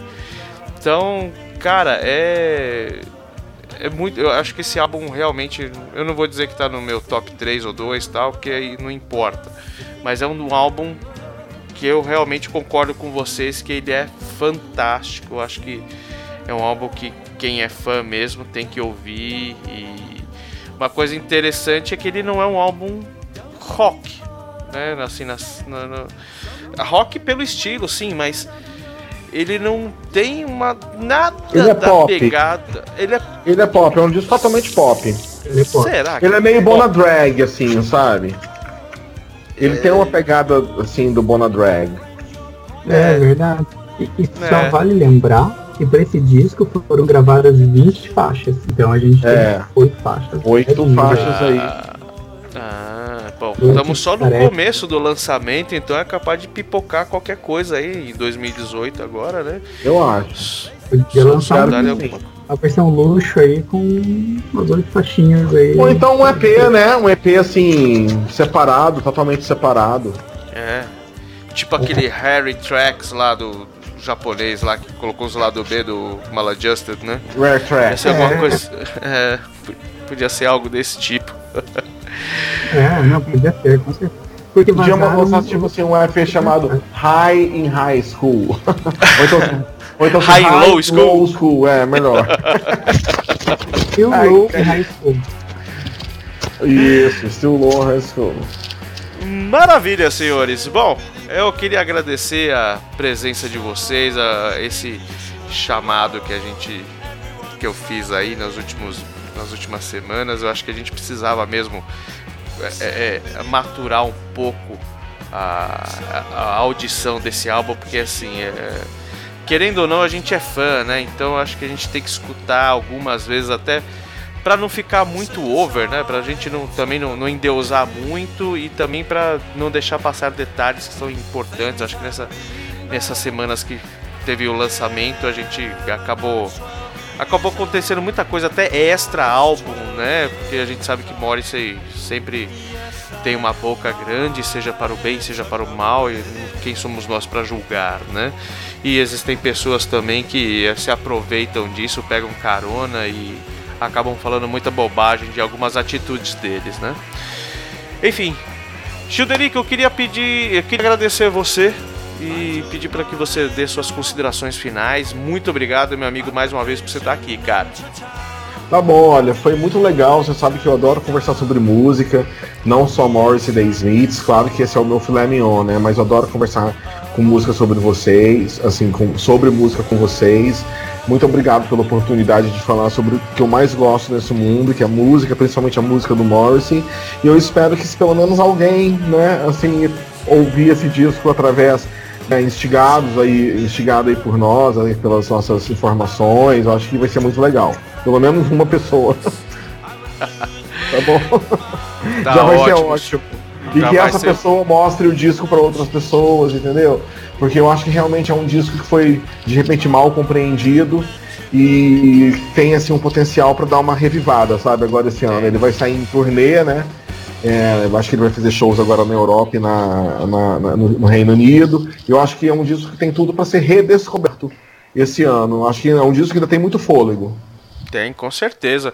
Jonathan, meu querido amigo, muito obrigado por você aparecer por aqui pela primeira vez. Eu queria agradecer todo. Acho que vocês dois fazem uma dupla fantástica aí em matéria de conhecimento de Morrissey. Eu acho que teremos novas oportunidades aí para falarmos de mais coisas. De repente convencer o Chuderico que o Your Arsenal é melhor do que o que o Uncle Hum. mesmo, assim, de verdade. Vamos Que pregar ele a tenha palavra. isso como verdade. Vamos pregar a palavra com ele, cara. Muito obrigado por você estar aqui, cara. Imagina, Tá. mano, o prazer é meu, é um prazer poder comentar, conversar com vocês, assim, papo de boteco mesmo, sobre, sobre Morrissey e The Smiths, poder a gente, né, é, conversar sobre esse disco tão bacana, tão importante, né, que mostra, que marca aí a volta do Morrissey pro estúdio. Prazer conversar com o Chiu sobre, né, a gente trocar essas figurinhas aí ah, simultaneamente em voz e tal. E, enfim, é um prazer sempre, né, falar daquilo que a gente mais gosta. Então, queria agradecer também o convite e, né, quando precisar de volta, só gritar e realmente, né, se a gente puder trazer uma pessoa aí para para a igreja mauriciana com, com, com, esse podcast, já sair daqui de uma lavada e com uma conversão garantida no, no. Uhum. Eu acho que o importante é isso, a gente quebrar os mitos e mostrar que o disco é bom justamente pelo que ele é. E, enfim, né, vocês também são grandes fãs e a gente sempre, né, nessa troca de figurinhas, a gente sempre aprende muito. É sempre um prazer. E precisamos, estamos aí. Maravilha, John. E para você, ouvinte, que só lembra de Smiths na época do The Boy with the Thorn Side, rolou muita água por baixo dessa ponte, cara. Esse cara lançou muita coisa bacana e agora você tem oportunidade com, né, com argumentos embasados por pessoas que realmente gostam e conhecem a obra do Morrison. Para você que quiser entrar em contato com a gente, contato autoradiopodcast.com.br dê o seu pitaco, fale o que você achou daqui, se você ouviu o disco e achou uma porcaria, ou se você ouviu o disco e achou, puxa, é, é realmente é um, é um disco legal, mande, mande a sua opinião, peça uma música também, porque aqui você também tem direito de pedir, a gente vai, nos intervalos dos programas correntes, a gente vai é, ler o seu, o seu recado e tocar o seu som também. E agora a gente fica com a última, o último bloco musical aqui, Childerico é, é, pediu para tocar simplesmente a melhor música do álbum, na minha opinião. Ô, Jonathan, a melhor música para você desse álbum? Nossa, é escolher o melhor filho, né? Mas vamos lá. Eu acho que eu vou escolher a primeira que me veio na cabeça, que é All the Young People Must Fall in Love. Então a gente vai escutar ela também. Childerico, a melhor música do álbum? Olha, sinceramente, a melhor música do álbum eu considero I Wish You Lonely. Ah, muito bem, já tocamos. Então vamos tocar The Girl from Tel Aviv, finalizando esse programa. All the People Must Fall in Love, também é, é, a preferida do Jonathan e também a que ele solicitou.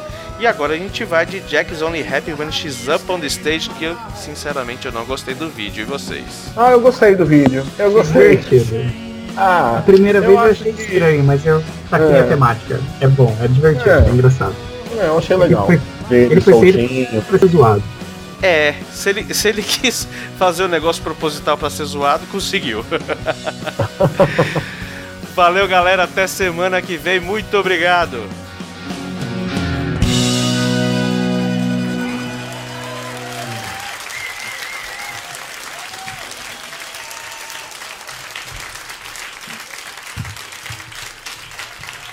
Thank you. That song was written by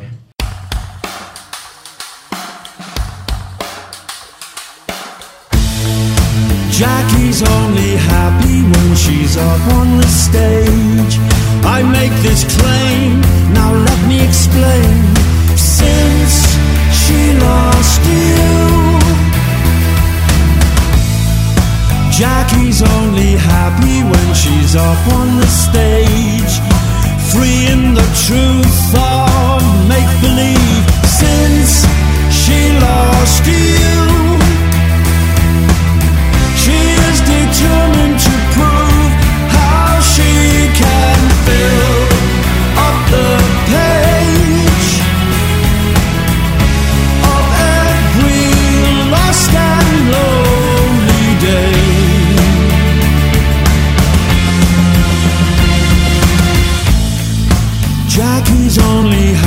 When she's up on the stage. She'll make you believe what you would never believe since she lost you. Jackie's only Jackie when she's up on the stage, living bodies that actually move. Since she lost you,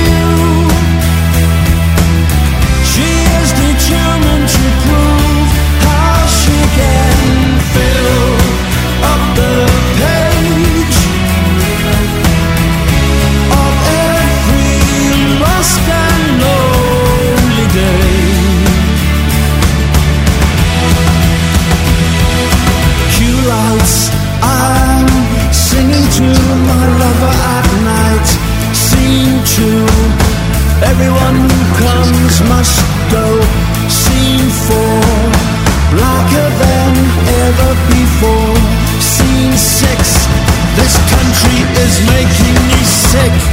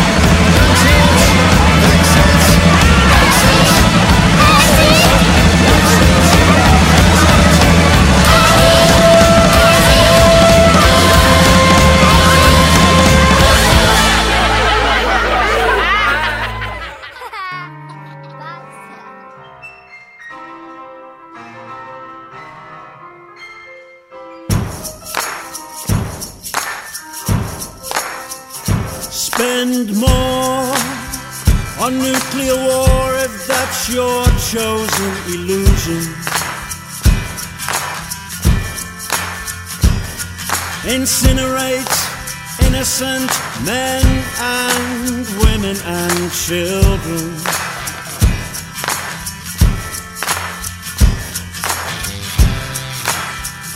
The kids around here have the best idea. They say presidents come, presidents go, but all the young people they must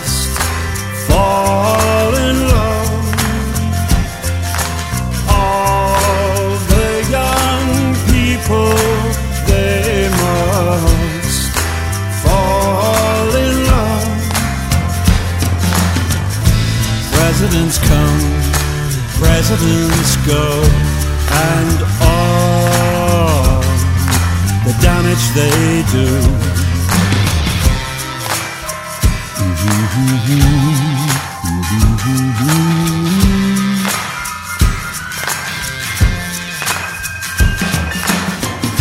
They never stop talking, but they aren't allowed to say.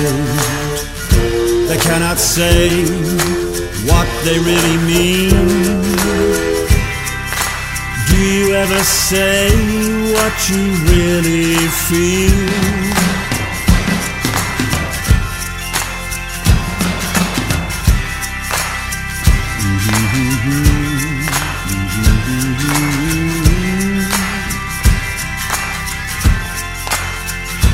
All presidents come, presidents go. Fall in love.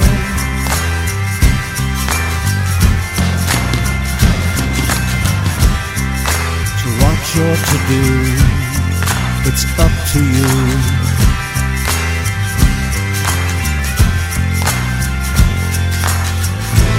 Presidents come, presidents go, and nobody remembers their name. Two weeks after they go,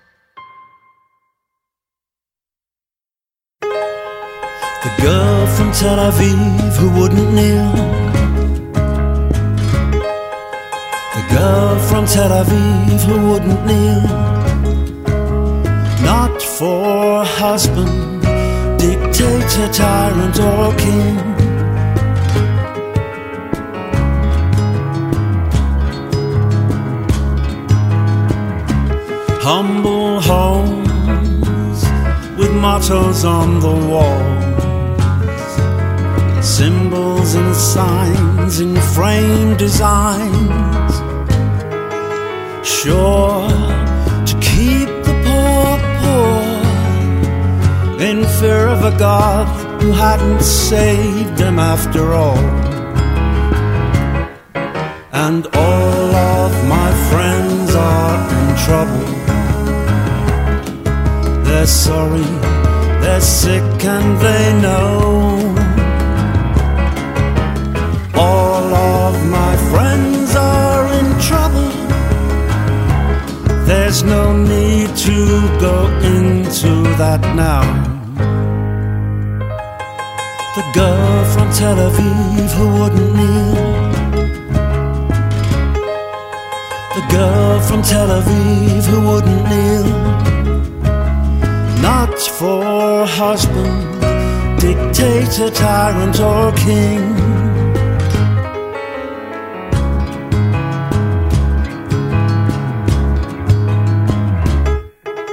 The sorrow my countenance shows is hardly worth mentioning now impartial application of the law. In other words, legalized torture. And all of my friends are in trouble. They're sorry, they're sick, and they know.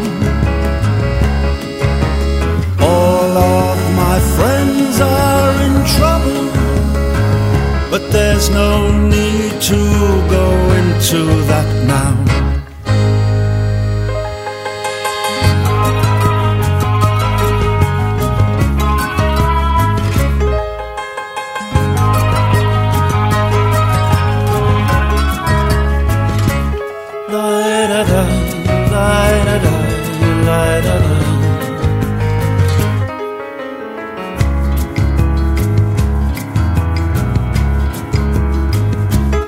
Princes and kings and their costly parade. Blitz them all back to the Stone Age. The American way displayed proudly is to show lots of teeth and talk loudly.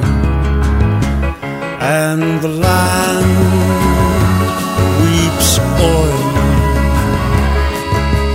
land weeps oil. What do you think all these armies are for? Just because the land